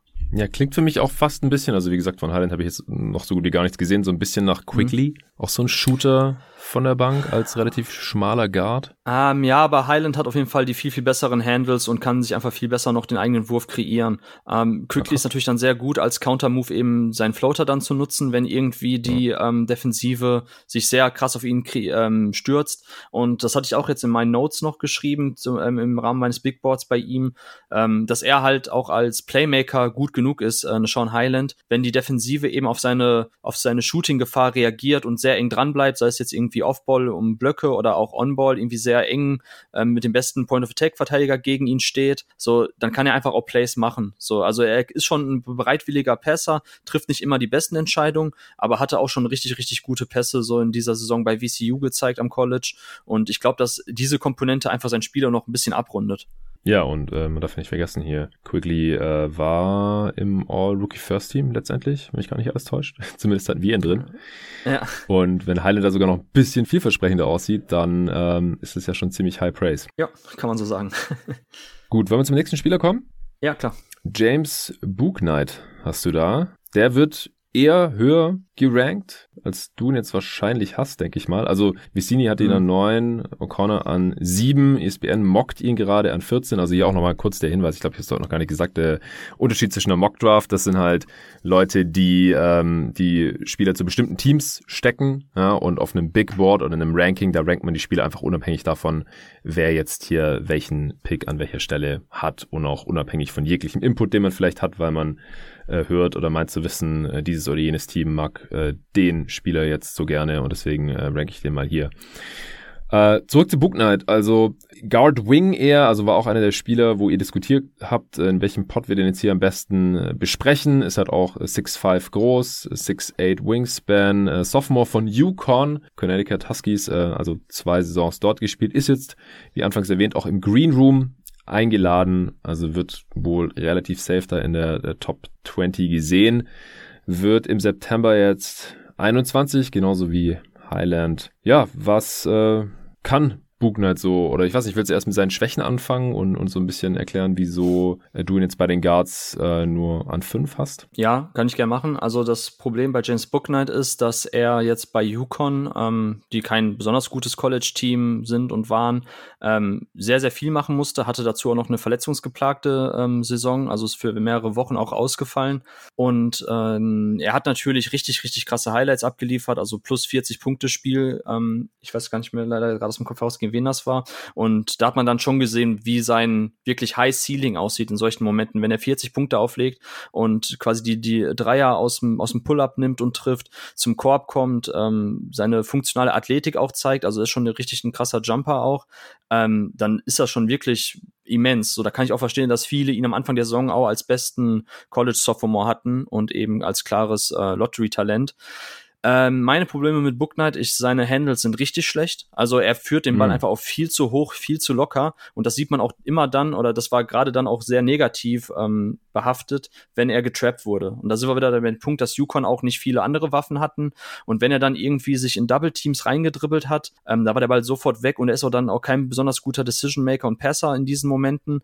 Ähm, ich sehe einfach ganz, ganz wenig Chancen eigentlich nur. Also muss sich alles komplett richtig entwickeln für ihn, dass er tatsächlich auf NBA-Niveau ein primärer Ballhändler und auch eine primäre Scoring-Option wird und viel den Ball in der Hand hat. Für mich ist er deshalb ganz klar eigentlich ein Secondary, dass das ein bisschen eine andere Rolle ist, als er bei Yukon gespielt hat, wo er zwar auch immer immer mal wieder abseits des Balles bewegt hat und da auch sehr, sehr gut gecuttet ist, schöne Relocations gemacht hat, also sich quasi clever bewegt hat und dann eben dann auch seine Würfe genommen hat in diesen Situationen, wenn der Pass kam oder dann den Korb attackiert hat. Und das wird er auf NBA-Niveau noch viel, viel öfters machen und ähm, das wird auch seine Rolle sein. Ähm, ich kaufe ihm den Wurf ab, also seine Quote war jetzt nicht so besonders gut, aber ähm, ich glaube knapp über 30 Prozent Dreier hat er getroffen. 32, ja. 32, genau. Dafür aber eine gute Freiwurfquote, die ganze Shooting Motion, Bewegung sieht gut aus. Ähm, warum bin ich jetzt so ähm, Warum habe ich ihn so niedrig? Also ich bin auch immer stutzig, wenn Leute, die ihn irgendwie an sieben oder acht haben, sagen so, ey, das ist ein etwas besserer Alec Burks. Wo ich sage so, ja, okay, Alec Burks, klar, hatte auch Verletzungsprobleme, aber ist das jetzt ein Spieler, so den ich unbedingt, und wir haben echt viele spannende Talente in diesem Jahr, gerade auch bei den Wings und auch bei den Bigs gibt's noch so, so, so die, diese Hybrid-Big Wings. Ich weiß jetzt nicht genau, ob Tobi oder, oder, ähm, also Tobi Berger oder Bühner jetzt so Leute wie Kai Jones besprechen. Jones und äh, Johnson sind beide bei den Bigs gelandet, damit Tobi noch ein paar mehr hat. Aber so, also mit Tobi Berger ein paar mehr hat. Okay, genau, macht Sinn, macht Sinn. Ah, genau, aber solche Leute finde ich zum Beispiel viel spannend. Das habe ich Book Knight relativ weit hinten auf meinem Big Board, auch nur an 18, glaube ich. Ähm, und jetzt hier auch bei den Guards an 5, weil ich einfach sage, okay, er muss wirklich so diese Rolle so des, des, des Off-Guards, also des äh, cleveren ähm, Cutters, die muss er sehr gut ausfüllen. Und dann muss einfach auch sein Ballhandling, sein Passing und sein Decision-Making, diese drei Komponenten müssen einfach so viel besser werden, damit er einfach auch dann quasi gegen eine Defense, die schon in Scramble-Mode ist, auch attackieren kann. Ähm, ich glaube einfach, dass wir wenig Rückschlüsse jetzt aus seiner Yukon-Saison ziehen können, weil ich glaube, seine NBA-Rolle wird eine ganz andere sein. Und dann fehlt mir ein bisschen so aktuell die Basis und auch die, also die spielerische Basis, auf die ich ähm, Book Knight bewerten kann. Also ich kann schon sehen, dass ich falsch liege damit und er wirklich auch vielleicht so Top 5 Value zurückbringt. Ähm, also ein High-Ceiling-Spieler, den ich ihm als Vergleich geben würde, vielleicht wäre CJ McCallum. So, und dann wäre das mhm. natürlich schon irgendwie echt ein ziemlich guter, guter Value, den er einbringt. Aber ansonsten, ich habe auch noch Marcus Thornton aufgeschrieben. Also das geht auch in eine andere Richtung. Ich bin mir da, ja. also ich finde auch dann so die Rip Hamilton-Vergleiche, weil er halt auch so ein, so ein guter Off-Ball-Mover ist, wie Hamilton, der sich quasi viel um Blöcke bewegt, clever um Blöcke bewegt, dann den Wurf nehmen kann. So, das ist aber auch alles, das ist für mich alles High Ceiling so. Und ich setze ungern eigentlich ähm, bei Spielern, die Ansätze gezeigt haben, immer direkt so diese höchste Ebene an. Ne? Und bei War Hamilton nicht auch Yukon? Ist das nicht so ein Lazy Genau, ja, ist auch ein bisschen Lazy Comp. Hatten, hatten wir auch schon in unserem in unserem Draft-Chat hatten, hatte ich das auch schon gesagt. Äh, eigentlich sollte man sofort verbieten, keine äh, Internationals aus demselben Land äh, als Vergleich nehmen. Also bitte kein Isaiah Hartenstein, Dirk Nowitzki-Vergleiche mehr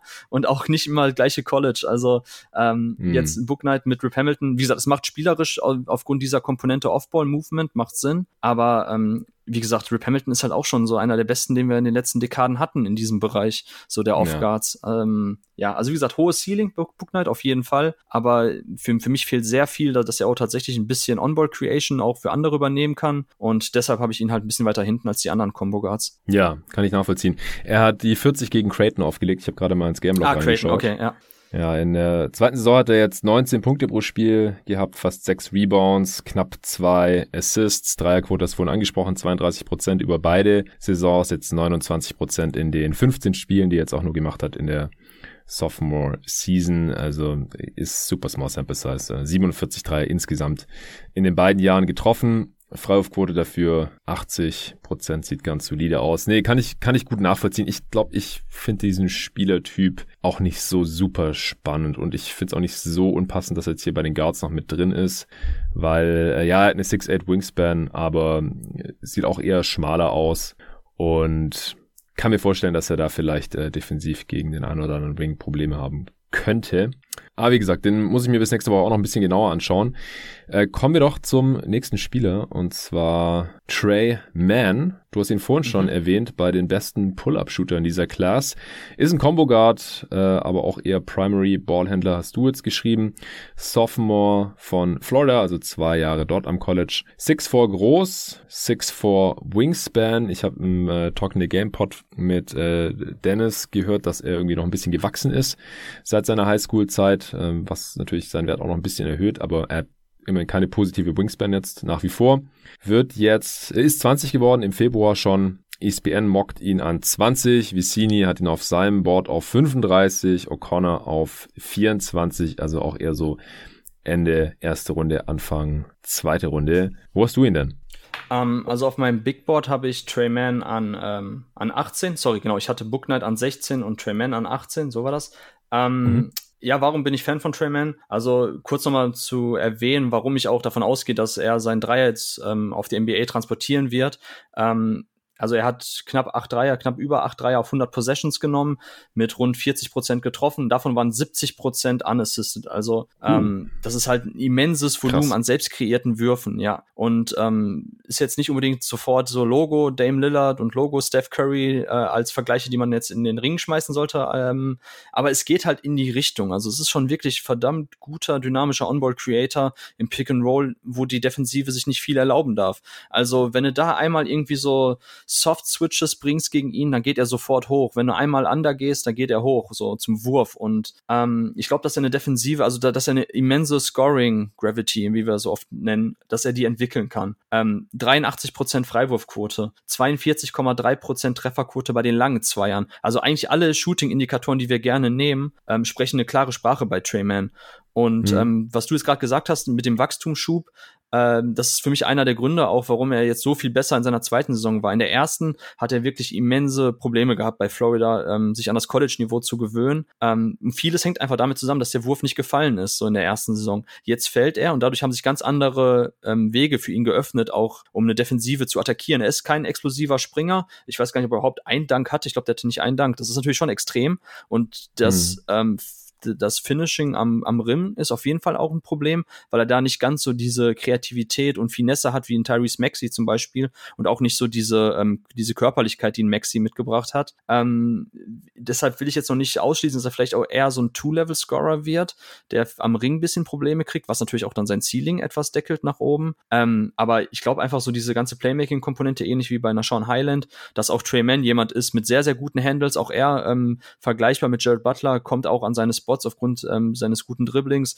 schnelle Dribblingbewegung, Hesitation Moves, In and Out, so das ganze Programm. Und ähm, ich glaube, dass er das auch auf NBA-Niveau übertragen kann. Für mich ist Trayman jemand, ähm, der auch da, wenn wir ein paar Jahren zurückschauen, dass er dann auch neben einem großen Ring Creator oder auch vielleicht neben einem anderen explosiveren Guard, ähm, dass es ein sehr, sehr gutes Guard-Duo dann bilden kann. Ähm, so, ich, ich überlege gerade, so ein De'Aaron Fox zum Beispiel, ähm, muss man schauen, ob das defensiv passt, aber so ein De'Aaron Fox-Typ so neben Trey Mann könnte richtig, mhm. richtig gut sein. Also ich, ich habe ein bisschen Kritik dafür abbekommen, dass ich Trey Mann in unserer Mock-Draft, die wir mit den Twitter-Jungs gemacht haben, ähm, dass ich ihn den zu den Memphis Grizzlies gepackt habe, weil, ähm, weil man ja sagt, okay, warum sollte man, warum sollten die Grizzlies irgendwie einen Backup-Point Guard ziehen? Oder man hat ja Ja Morant. Aber ich sag so, Ja Morant alleine reicht mir nicht so, weil wenn wir bei den Grizzlies eine Sache gesehen haben, ist es einfach On-Ball-Creation. Dylan Brooks sollte nicht so viel On-Ball machen. So, das, da mhm. ist einfach zu ineffizient drin. Und so dieser Spielertyp ist Trey Mann. So, dass er einfach, der, der kann abseits des Balles sich bewegen, kann da den Wurf nehmen, also neben halt so einen dynamischen ähm, Guard wie, ähm, wie Ja Morant. Oder halt er übernimmt auch ein bisschen Playmaking-Last, was er auf jeden Fall machen kann. Also ist auch richtig, richtig guter Playmaker. Ähm, also auch hier, Trey Mann, man merkt schon wieder, da komme ich auch ein bisschen in Schwärmen. Das ist auch einer der Jungs, von denen ich auf jeden Fall mehr halte als der Konsensus. Ja, kann ich auch nachvollziehen. Shooting ist halt äh, natürlich extrem wichtig in dieser Liga, solange es halt auch nicht der einzige Skill ist, den man mitbringt. Ich glaube, so was ich Tyrell Terry oder so von äh, letztem Jahr, gut, bei den Mavs mhm. kann man Rookies äh, auch wirklich schwierig einschätzen. Er hat jetzt nicht viel gespielt, aber äh, kann vielleicht auch ein bisschen als abschreckendes Beispiel da gelten, aber Man scheint ja auch ziemlich ja, aber deutlich größer und länger zu sein. 6-1. Genau. Ja, das ist, das ist echt ein Riesenpunkt. Dazu kommen wir gleich noch bei Sheriff Cooper, aber das darf man echt nicht, ähm, das darf man echt nicht unterschätzen, dass diese Körperlichkeit ja. auch Offball ähm, immensen negativen Punkt ist. Oder immenser negativer ja, ja, 6-4 ist schon eine sehr solide Größe äh, für einen Guard. Ja, dann kommen wir doch zu Sharif Cooper. Hast du bei Trey jetzt schon eine Comp rausgehauen? Da habe ich eine. Bin ich einigermaßen zufrieden mit. Ich weiß gar nicht, ob die auch sonst jetzt schon so prominent ist. Und zwar Darius Garland mit besserem Off-the-Dribble Scoring, Shooting, aber uh. etwas weniger Playmaking-Finesse. Also Darius Garland ja. hatte jetzt letzte Saison schon echt richtig, richtig krasse Highlight-Plays als Playmaker, mhm. wo er eine Defensive seziert mit seinen Pässen. So auf dem Niveau ist Trey Mann nicht, aber dafür halte ich Trey Mann tatsächlich für den etwas dynamischeren On-Ball-Creator und auch bessere Handles. Und klar, Garland ist auch ein guter Shooter, aber da tun die beiden sich nicht so viel. Also von daher vielleicht ein bisschen so Shades of Darius Garland. Ja, aber schon relative Light-Version, oder? Ich meine, Garland war ein fünfter Pick vor zwei Jahren. Ja, aber, aber, aber Garland hat halt den Nachteil, dass er auch nur 6'1, 6'2 ist oder so, ich weiß nicht genau, aber 6'3. Ja, so in den Dreh. Aber Trey Mann durch, durch seinen Wachstumsschub ähm, ist halt, also wie gesagt, das darf man nicht unterschätzen, dass, dass selbst so ein paar Inches für Ballhändler ähm, einen riesen Unterschied machen. Einfach ähm, was sowohl Passwege als auch was auch Shooting-Optionen betrifft. Ähm, klar, also Darius Garland war ein hoher Pick, Ähm, aber ich weiß nicht, also ich glaube, Trey Mann so ist für mich so ein Sleeper-Pick, wenn es darum geht, welcher Spieler, der nicht in der Lottery gezogen wird, vielleicht auch am Ende des Tages in zig Jahren so Top 10 Value zurückgebracht hat. Okay, dann äh, kommen wir zu Sharif Cooper, den du gerade schon angeschnitten hast. Das ist einer der wenigen Primary Ballhändler, wie du sie hier mhm. äh, genannt hast oder wie du es eingangs ja auch erwähnt hast, ist Freshman von Ur Auburn, also hat nur eine Saison am College gespielt, 6'1, also einer der kleinsten Spiele hier heute, 6'2 Wingspan ist die kürzeste Wingspan hier, also nur ganz leicht überdurchschnittlich und wenn man halt so klein ist und dann auch noch kleine Arme hat, dann äh, ist man ein sehr kurzer Spieler in dieser Liga. 180 Pfund, geht so bei der Körpergröße, ist im Juni 20 Jahre alt geworden und wird so um 20 herum gerankt und auch gemockt. Also ESPN hat gerade an 21 im Mockdraft. Und wenn ich sowas halt sehe, also seine körperlichen Ausmaße, es gibt halt einfach kaum erfolgreiche oder wertvolle NBA-Spieler mit diesen körperlichen Ausmaßen, also die halt so yes. klein sind und dann auch noch so kurze Arme haben und dazu halt auch noch ihre Dreier nicht treffen. Also wenn, dann sind diese sehr kleinen Spieler halt wenigstens krasse Shooter und können sich so irgendwie in der Liga halten ähm, oder halt super kräftig und athletisch wie Isaiah Thomas, der nochmal ein ganzes Stück kleiner war, aber dadurch auch ein super Finisher am, am Ring war vor seiner Hüftverletzung, solche Sachen. Also da ähm, würden mich jetzt halt mal dann die, die Stärken von Sharif Cooper, die ähm, ihn halt hier auch in der ersten Runde dann halten, interessieren. Also ich kann schon vorwegnehmen, wer Sharif Cooper 6 foot 5 groß um den Dreh, wer Top 3 Pick, vielleicht, ja, also Top, Top 3 Safe. Also, und das. Beim Combine war er doch irgendwie für, für ein paar Minuten versehentlich 6'5 ja, groß, oder? Weil er, weil er die Maße von James Booknight bekommen hatte. Ja, da war er plötzlich ja. 6 foot 5 und 6'8 Wingspan. Und oh ähm, die du gerade angesprochen hast, die Maße, die sind ja noch von Auburn. Also, für mich wirkte er eher wie 6 foot und nicht wie 6 foot 1. Aber, ähm, will ich jetzt mal Ach, der hat sich dann gar nicht vermessen lassen beim Combine? Nee, der war nicht beim Combine. Ah, okay, dann ist ja noch komischer, dass da irgendwas vertauscht wurde. Na gut. Also, also ich meine, das sind die Auburn-Maße, die die quasi Ich, ich habe hab die genommen, äh, die du mir geschickt hattest. Also ja, ich hatte die Auburn-Maße. Ja, okay, gut. gut, dann kann sein, dass sie noch sehr wohlwollend sind. Es gibt ja manchmal, dass die eigenen Colleges die Spieler dann irgendwie ein, zwei Inches größer oder länger machen. Denen zuliebe. Richtig. Ja, und dann, wenn die dann beim Combine sind, was ja leider keine Pflicht ist, ja, um sich bei der Draft anzumelden, das ist freiwillig und manche Spieler machen es halt nicht, um dann nicht ihren Draftstock zu vermiesen, wenn da irgendwas komisches rauskommt. Äh, die sind eigentlich kleiner, kürzere Arme, äh, schwerer, höherer Fettanteil oder was weiß ich. Genau.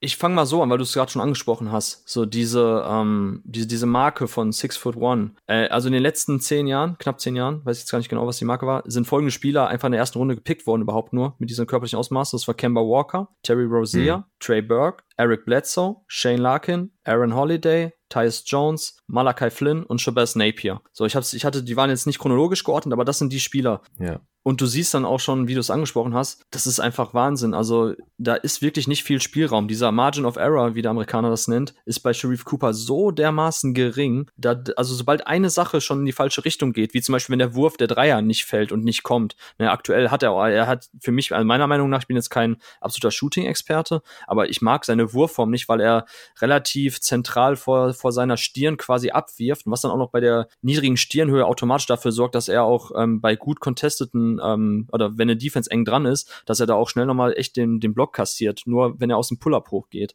Und mhm. wenn der Wurf nicht kommt, wow, also dann, dann ist es auch so leicht gegen ihn zu schemen in der NBA. Und was er halt jetzt auf dem College noch sehr, sehr gut gemacht hat, also seine herausragende Stärke ist ganz klar sein Playmaking. Also ein wahnwitzig guter Passer, der einfach so diese, die, diese krasse Spielintelligenz, wie es Feel for the Game hat, was wir so oft ansprechen bei den, bei, bei den besten Playmakern, das bringt Sharif Cooper mit.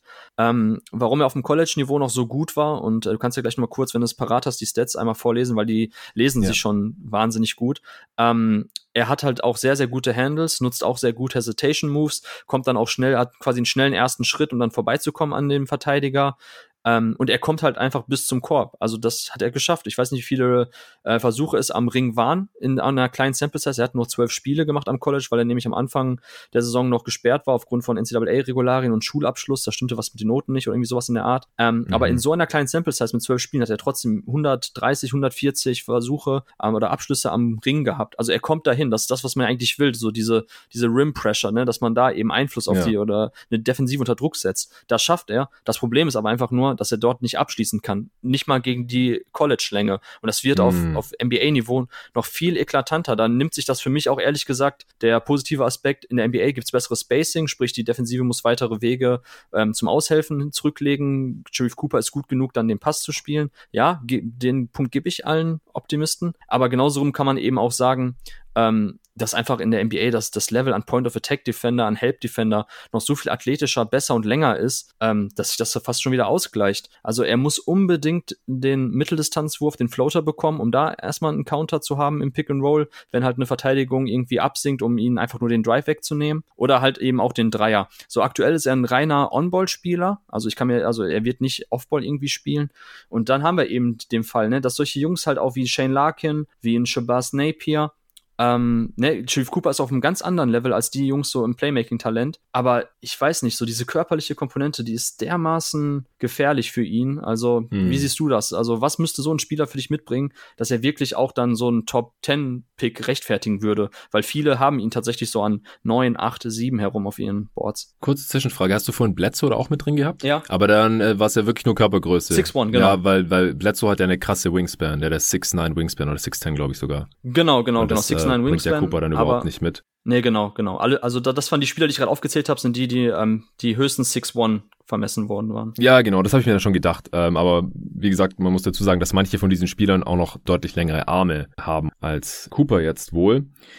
Ja, also äh, kurz die Stats noch. Er hat über 20 Punkte pro Spiel gemacht, über 8 Assists. Ja, das liest sich natürlich äh, erstmal ja. sehr, sehr ordentlich. Er hat dabei aber auch unter 40 Prozent aus dem Feld geschossen, 39, um genau zu sein. 13 Dreier in den 12 Spielen nur getroffen bei 57 Versuchen. Das sind 22,8 Prozent. Freiwurfquote ist gut mit 83 Prozent, was ihn auch insgesamt noch effizient macht, denn er zieht halt auch einen Haufen Freiwürfe. 56 Prozent Free Throw Rate ist äh, ziemlich krass. Also, ja. wenn er halt irgendwie das Freiwürfe ziehen mit in die NBA retten kann und, und dann beim Spacing äh, ein besserer Finisher wird, trotz seiner Kürze, dann würde er, glaube ich, als, als On-Ball Creator noch irgendwie funktionieren. Aber wie gesagt, mit, mit der Größe bist du halt auch defensiv direkt immer ein Target. Also wir sehen es ja gerade in den Finals selbst, fucking Chris Paul wird jetzt attackiert. Ja, ja Und das klar, ist Chris also, Paul, ja. der auch eine krasse Wingspan hat übrigens und ist ähm, wahrscheinlich deutlich kräftiger als, als Cooper auch noch. Mhm. Also, dass, dass du das irgendwie ausgleichen kannst, boah, sehr schwer. Und dann, wie gesagt, wenn du Trey Young bist und diesen Wurf hast und diesen Floater, kein Thema. Aber dazwischen gibt's ja dann halt auch nicht so viel. Also Ish Smith oder so vielleicht noch als jemand, der halt echt nicht gut werfen kann und halt so ein, so ein Spark-Plug off, off the bench ist und hm. bei wie vielen verschiedenen Teams jetzt schon gespielt hat, also ein richtiger Journeyman halt. Ja, also ich, ich sehe es auch von allem, was ich jetzt über, über Cooper weiß, eher als problematisch an.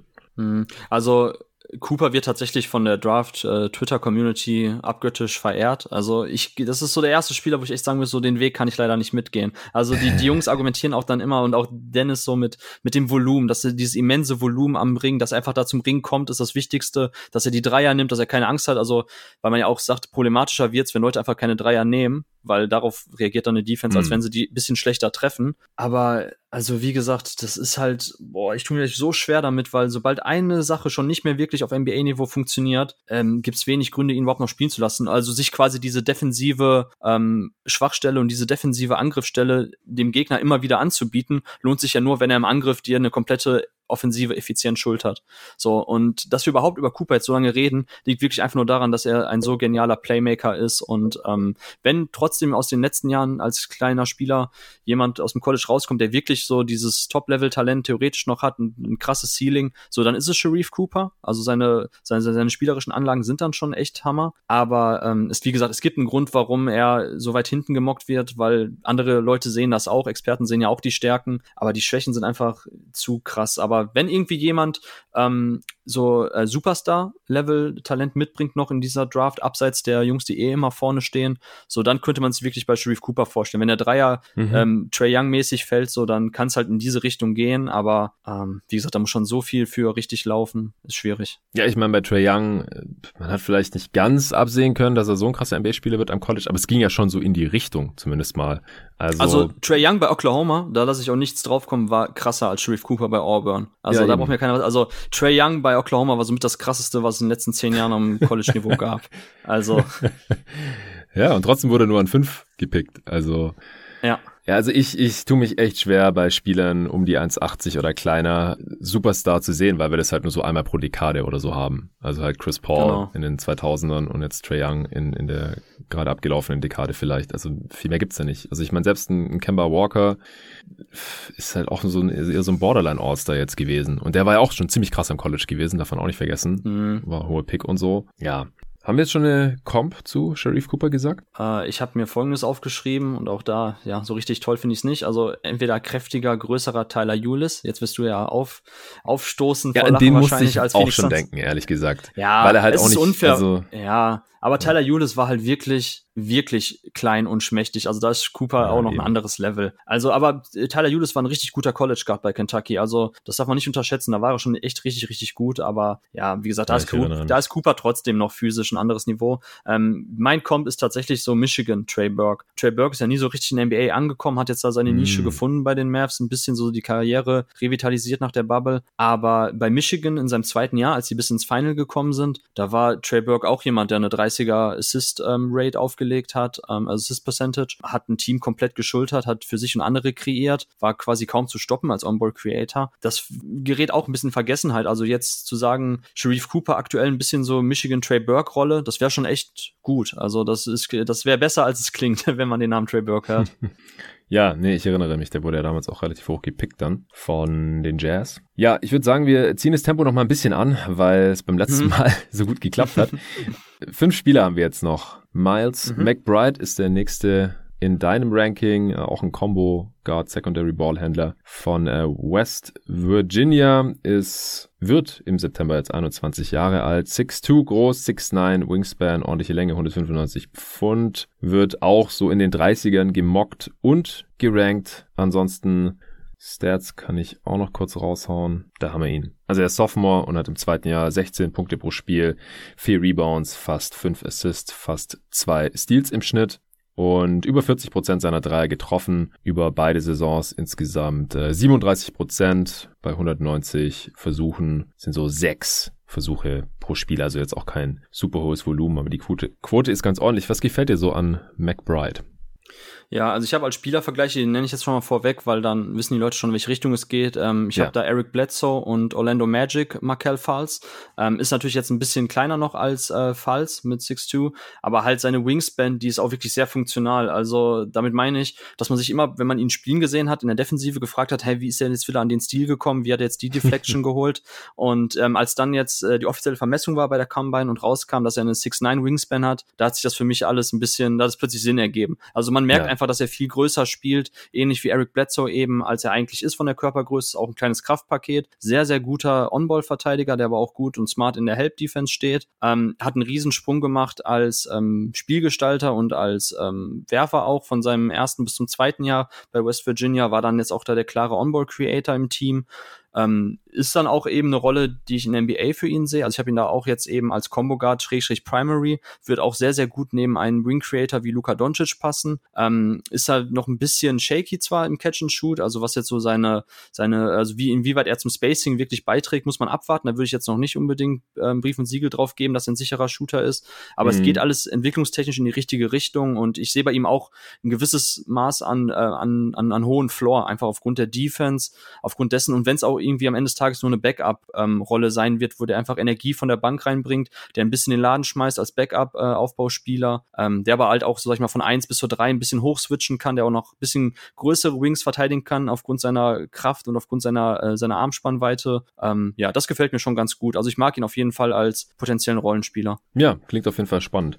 Also gerade die ähm, defensive Upside aufgrund seiner Länge seines Körpers da gefällt mir ganz gut. Ich würde sagen, wir kommen trotzdem direkt zum nächsten Spieler mhm. und zwar ist das David Johnson, der auf vielen Boards und in vielen Mocks gar nicht mehr drauf ist. Vicini hat ihn noch auf 43 in seiner Top 100. Also hier wird's schon langsam äh, super deep bei den letzten, äh, bei drei der letzten vier Spieler. Äh, über Mitchell sprechen wir auch noch. Das haben wir vorhin schon gesagt, dass der vielerorts in der Top 10 gerankt wird. Aber du hast David Johnson trotzdem noch vor. Davian Mitchell Johnson ist auch ein äh, Combo Guard, Secondary Ballhändler, 6'5 groß, 6'10 Wingspan, also ziemlich lang. Von äh, Louisville über 200 Pfund, auch schwer, ist im äh, Februar 20 Jahre alt geworden und hat jetzt in äh, seinem Freshman-Jahr, äh, in seinem Sophomore-Jahr im zweiten Jahr bei Louisville 13 Punkte, 6 Rebounds und 3 Assists im Schnitt aufgelegt. Dreier zu 39 Prozent getroffen. Volumen war solide mit 7,5 Versuchen auf 100 Possessions. Wieso hast du ihn jetzt auch noch äh, zum Beispiel vor Davian Mitchell, obwohl ihn äh, viele andere auch relativ weit hinten gerankt haben. Mhm. Ähm, David Johnson hat nach seinem ersten, ähm, nach seinem ersten College ja viele Fans gehabt in der Draft ähm, Community. Ähm, ist auch relativ jung gewesen als Freshman, also ist ja von Februar 2001, also jetzt auch noch jünger als oder ungefähr so dieselbe Altersklasse wie andere Freshmen. Ähm, er ist ein bisschen ja. in der Versenkung verschwunden und auch nicht mehr bei dem Board so hoch gewesen, weil er ein sehr inkonstantes Jahr hatte, genau wie das ganze Louisville-Team. Also ich glaube, ich habe irgendwie drei, vier Spiele von Louisville live gesehen und die waren alle drei Grütze, unter anderem gegen Iowa ein brutales Blowout. Ähm, und ja, ich weiß nicht, ich kann mir schon vorstellen, dass es ihm daran lag, weil eigentlich hat er Sachen gezeigt, die man nach der Freshman-Saison sehen wollte. Da war er so ein reiner, großer Passer, der quasi einen Aufbau geschmissen hat, bisschen Pick-and-Roll-Playmaking, bisschen zum Korb gezogen hat. Da war halt die Frage, was mit dem Wurf. Dieses Jahr hat er gezeigt, da hat er viel mehr Aufball gespielt, neben, ähm, neben Kyle Jones, ähm, quasi einen sehr dynamischen, kleineren Guard. Und äh, da gab es auch ein Spiel, wo er dann, glaube ich, aus sechs von elf Dreiern getroffen hat. Also er, er kann schon den Catch-and-Shoot-Dreier einnetzen. Ähm, und warum ich ihn jetzt höher habe, auch als ein Davian Mitchell oder so, sieht man vielleicht auch bei den Spielervergleichen nicht mehr jetzt aufgeschrieben habe. Und zwar ähm, Bruce Brown und PJ Dozier. Also er hat jetzt nicht die ganz die Länge von denen, mhm. aber es geht in die Richtung. Es ist nämlich für mich ist David mhm. Johnson der Spieler, der wahrscheinlich von den Guards am ehesten in der NBA hochrutschen kann aufgrund seiner Kraft, Power und seiner Länge.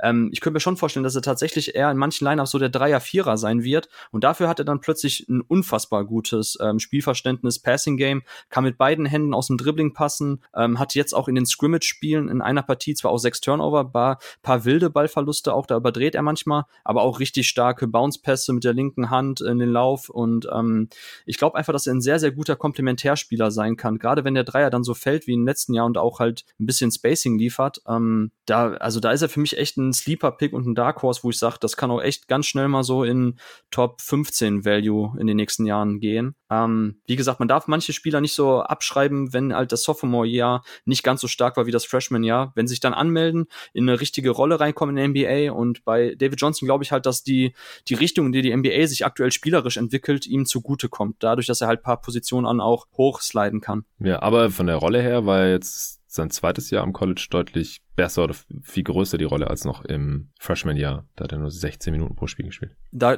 genau, da kam er von, von der Bank. Ähm, Louisville hatte auch eine sehr gute Recruiting-Class vor zwei Jahren. Ähm, er war selber, glaube ich, auch irgendwie so 80 rum ähm, in seinem Highschool-Jahrgang. 79. 79, okay. ja. Okay, okay, genau. Ich hab sie vor mir. Okay, 79. Ähm, wie gesagt, sie hatten viele andere gute Jungs, Samuel Williamson und so. Also Louisville hatte echt eine krasse Recruiting-Class und ähm, da war er dann erstmal ein bisschen so odd man out. Kam, kam auch erst spät. Ich glaube, erst während der ACC-Saison kam er dann auch richtig rein. Ähm, und ich glaube, daran lag es ein bisschen, dass er so relativ spät erst ähm, reingefunden hat. Und da hat man gesagt, oh, so ein junger Freshman, der schon so gut ist, irgendwie 30er Assist Percentage gehabt, hat echt den Laden für Louisville geschmissen hinten raus. Ähm, und da waren vielleicht manche Leute enttäuscht von seiner Offball-Rolle, dass er immer noch relativ wild und zu aggressiv sowohl beim Passspiel als auch beim Drive ist. Ähm, ja, es ist, es, es wirkt alles manchmal immer noch bei ihm alles ein bisschen überdreht. Und mhm. ich weiß nicht, also ich sehe da auch natürlich ein gewisses Maß an, ähm, an äh, Floor, der gefährlich ist, also sprich, dass er irgendwann auch raus sein könnte aus der NBA, dass er dann keine richtige Rolle findet. Aber wenn er einschlägt, so dann kann es auch echt ziemlich gut werden. Okay. Dann würde ich sagen, reicht es auch zu David Johnson und wir kommen zu Davian Mitchell. Wir haben ihn vorhin schon angerissen, deswegen können wir es jetzt auch kürzer halten. Ist äh, mhm. auch ein Combo Guard, eher Secondary Ball Handler von Baylor, die ja NCAA Champ geworden sind. Er ist 6'1 groß, äh, 6'4 Wingspan, also auch eher kurz unterwegs. 200 Pfund ist ganz ordentlich. Wie gesagt, er wird relativ hoch gerankt und er hat jetzt auch ganz äh, schöne Statistiken in seinem dritten Jahr am College. Und das zweite bei Baylor, nachdem er von Auburn transferiert hatte.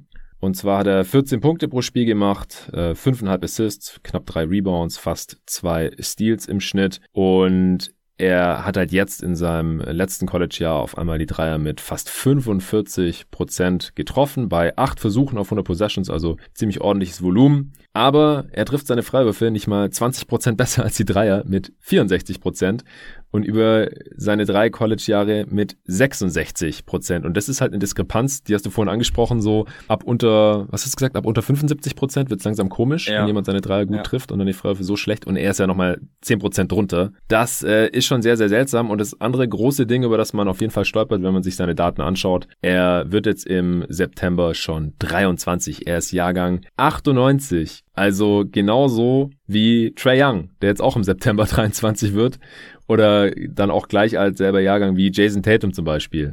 Also wir haben ja letztes Jahr schon gesagt, bei Obi Toppin, hey, der ist genauso alt wie Jason Tatum, hm. mega alter Rookie, muss man aufpassen mit der Upside und so. Und jetzt haben wir David Mitchell, der wird in der Top 10 gerankt und der ist auch genauso alt wie diese ganzen Dudes.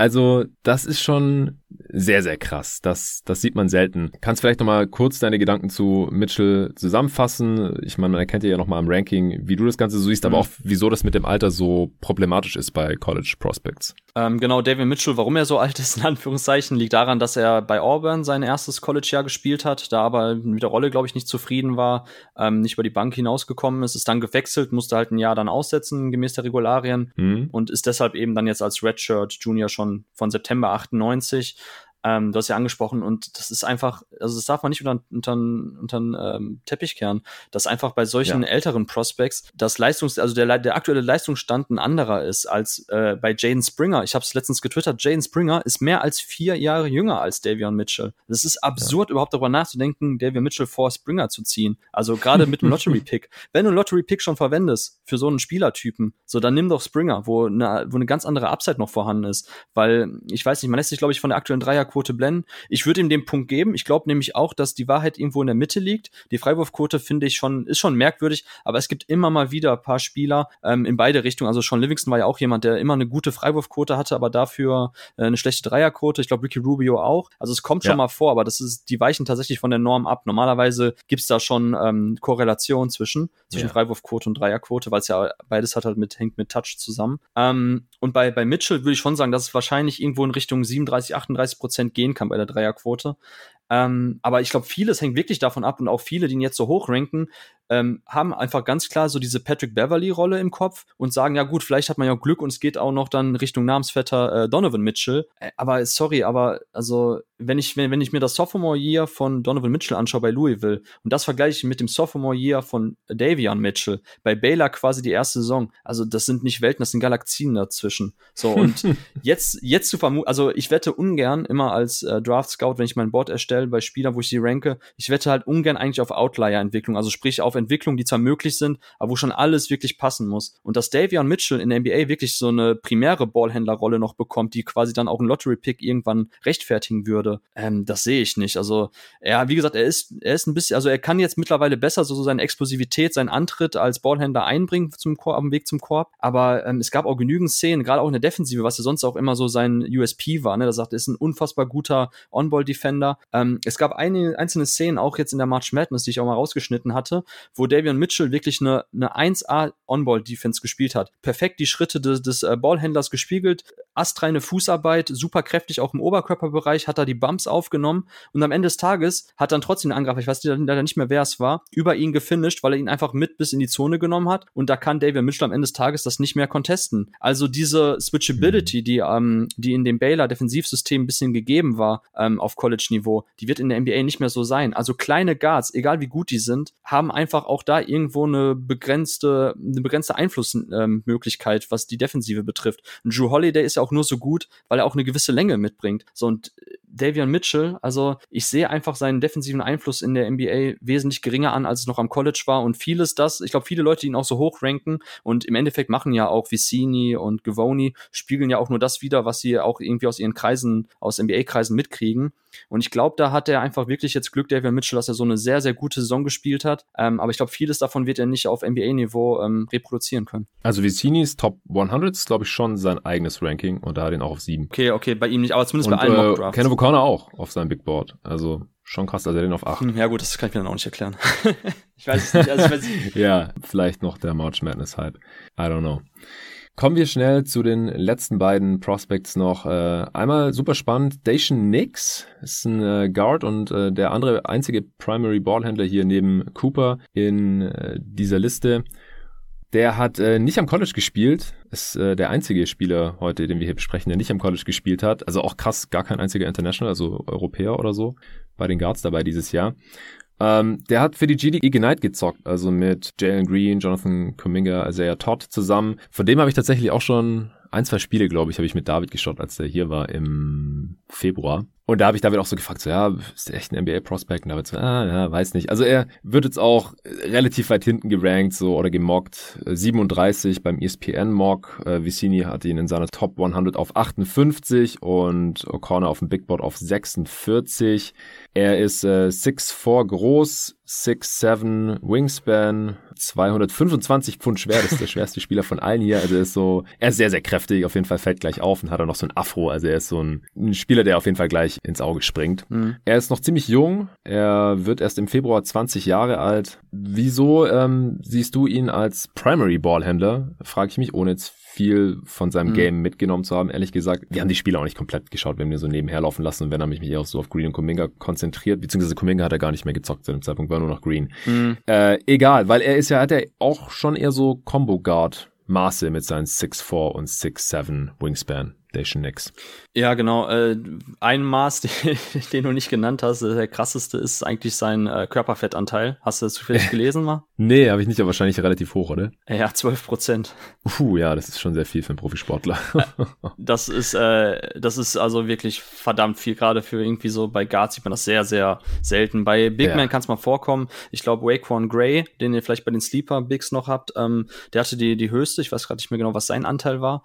Aber 12 Prozent ist schon, schon viel. Und so sieht er halt auch aus. Also Spielervergleiche, ein bisschen lazy vielleicht, aber sind so Ray Felton, Andre Miller. Ähm, also Deshaun Nix kommt auch komplett so über seine, über, über seine ich will nicht sagen Abgewichstheit, aber zumindest so, er liest das Spiel echt gut. Und es gibt halt auch ein Skill ähm, oder einen Teil eines NBA-Skills, wo er wirklich außerordentlich gut ist. Und das ist zwar im Bereich Passing, ähm, irgendwie so dieses, ähm, ich weiß gar nicht, wie ich es nennen soll, ähm, reaktionäres Passing auch auf ungewöhnliche Spielsituationen hin. Es gibt eine Szene, ich glaube, das war direkt im ersten oder zweiten G-League Ignite Game, da ist er zum Korb gezogen und ähm, ist dann auch am ersten Gegenspieler vorbei. Ich weiß nicht, ob es mehr ein Pick and Roll war, wie auch immer. Er zieht zum Korb und ähm, dann macht jemand ähm, auf der Weak Side ähm, an der Baseline hilft ein Verteidiger von dem Shooter weg. Das ist eigentlich eine sehr ungewöhnliche Hilfe, diese Baseline Help, weil eigentlich war in der Mitte noch jemand anders. So, die hätte er gar nicht machen müssen. So, aber Deshaun mhm. Nix hat darauf reagiert und das ist ja eine Situation, die man sonst eigentlich nie sieht als Ballhändler, weil es halt eine sehr ungewöhnliche Rotation, eine falsche Rotation auch irgendwo war. Ähm, und er hat dann quasi in der Luft noch seinen Körper adjustiert und hat dann noch mit der Hand so einen Wraparound-Pass ähm, in die Corner gemacht zu dem Spieler, der plötzlich unerwartet frei war.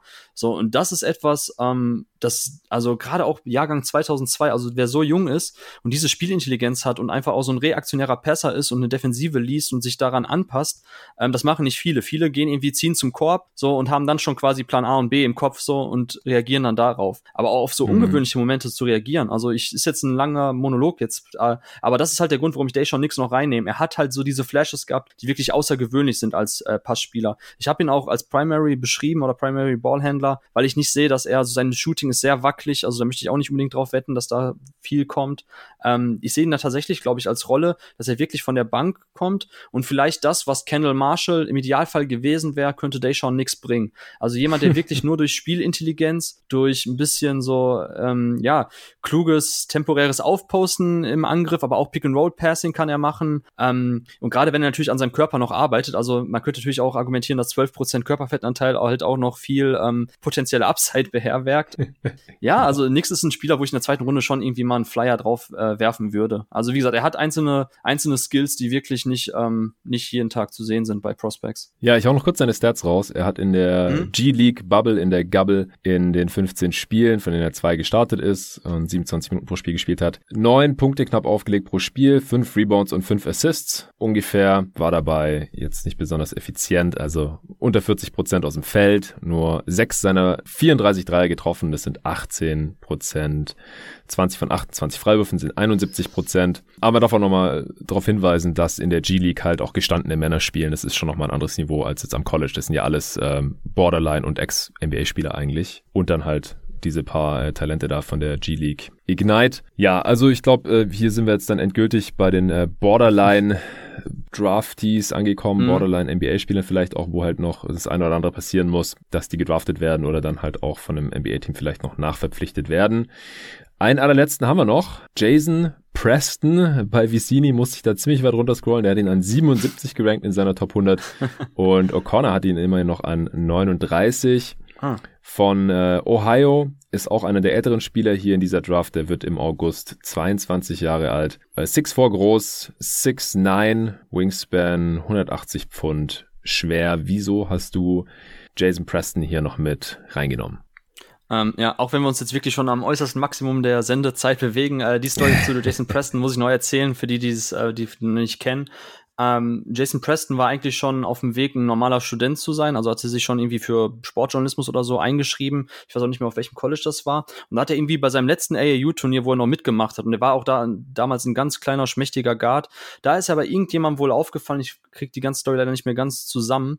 Ähm, aber mit seinem letzten AAU-Tape hat er dann auch irgendwie selber noch ein Mixtape zusammengeschnitten, hat das nochmal rausgeschickt und ist dadurch dann erstmal jetzt den Weg selber noch als Spieler an College gegangen und hat dann eine unfassbar spielerische Entwicklung hingelegt. Also man kann ihn ein bisschen vergleichen. Er hatte den ähm, den Spitznamen auch mit Major Lamello Ball. Also sieht erstmal auch aus wie, ein, wie, wie der lang verschollene vierte Bruder von den ja, Balls.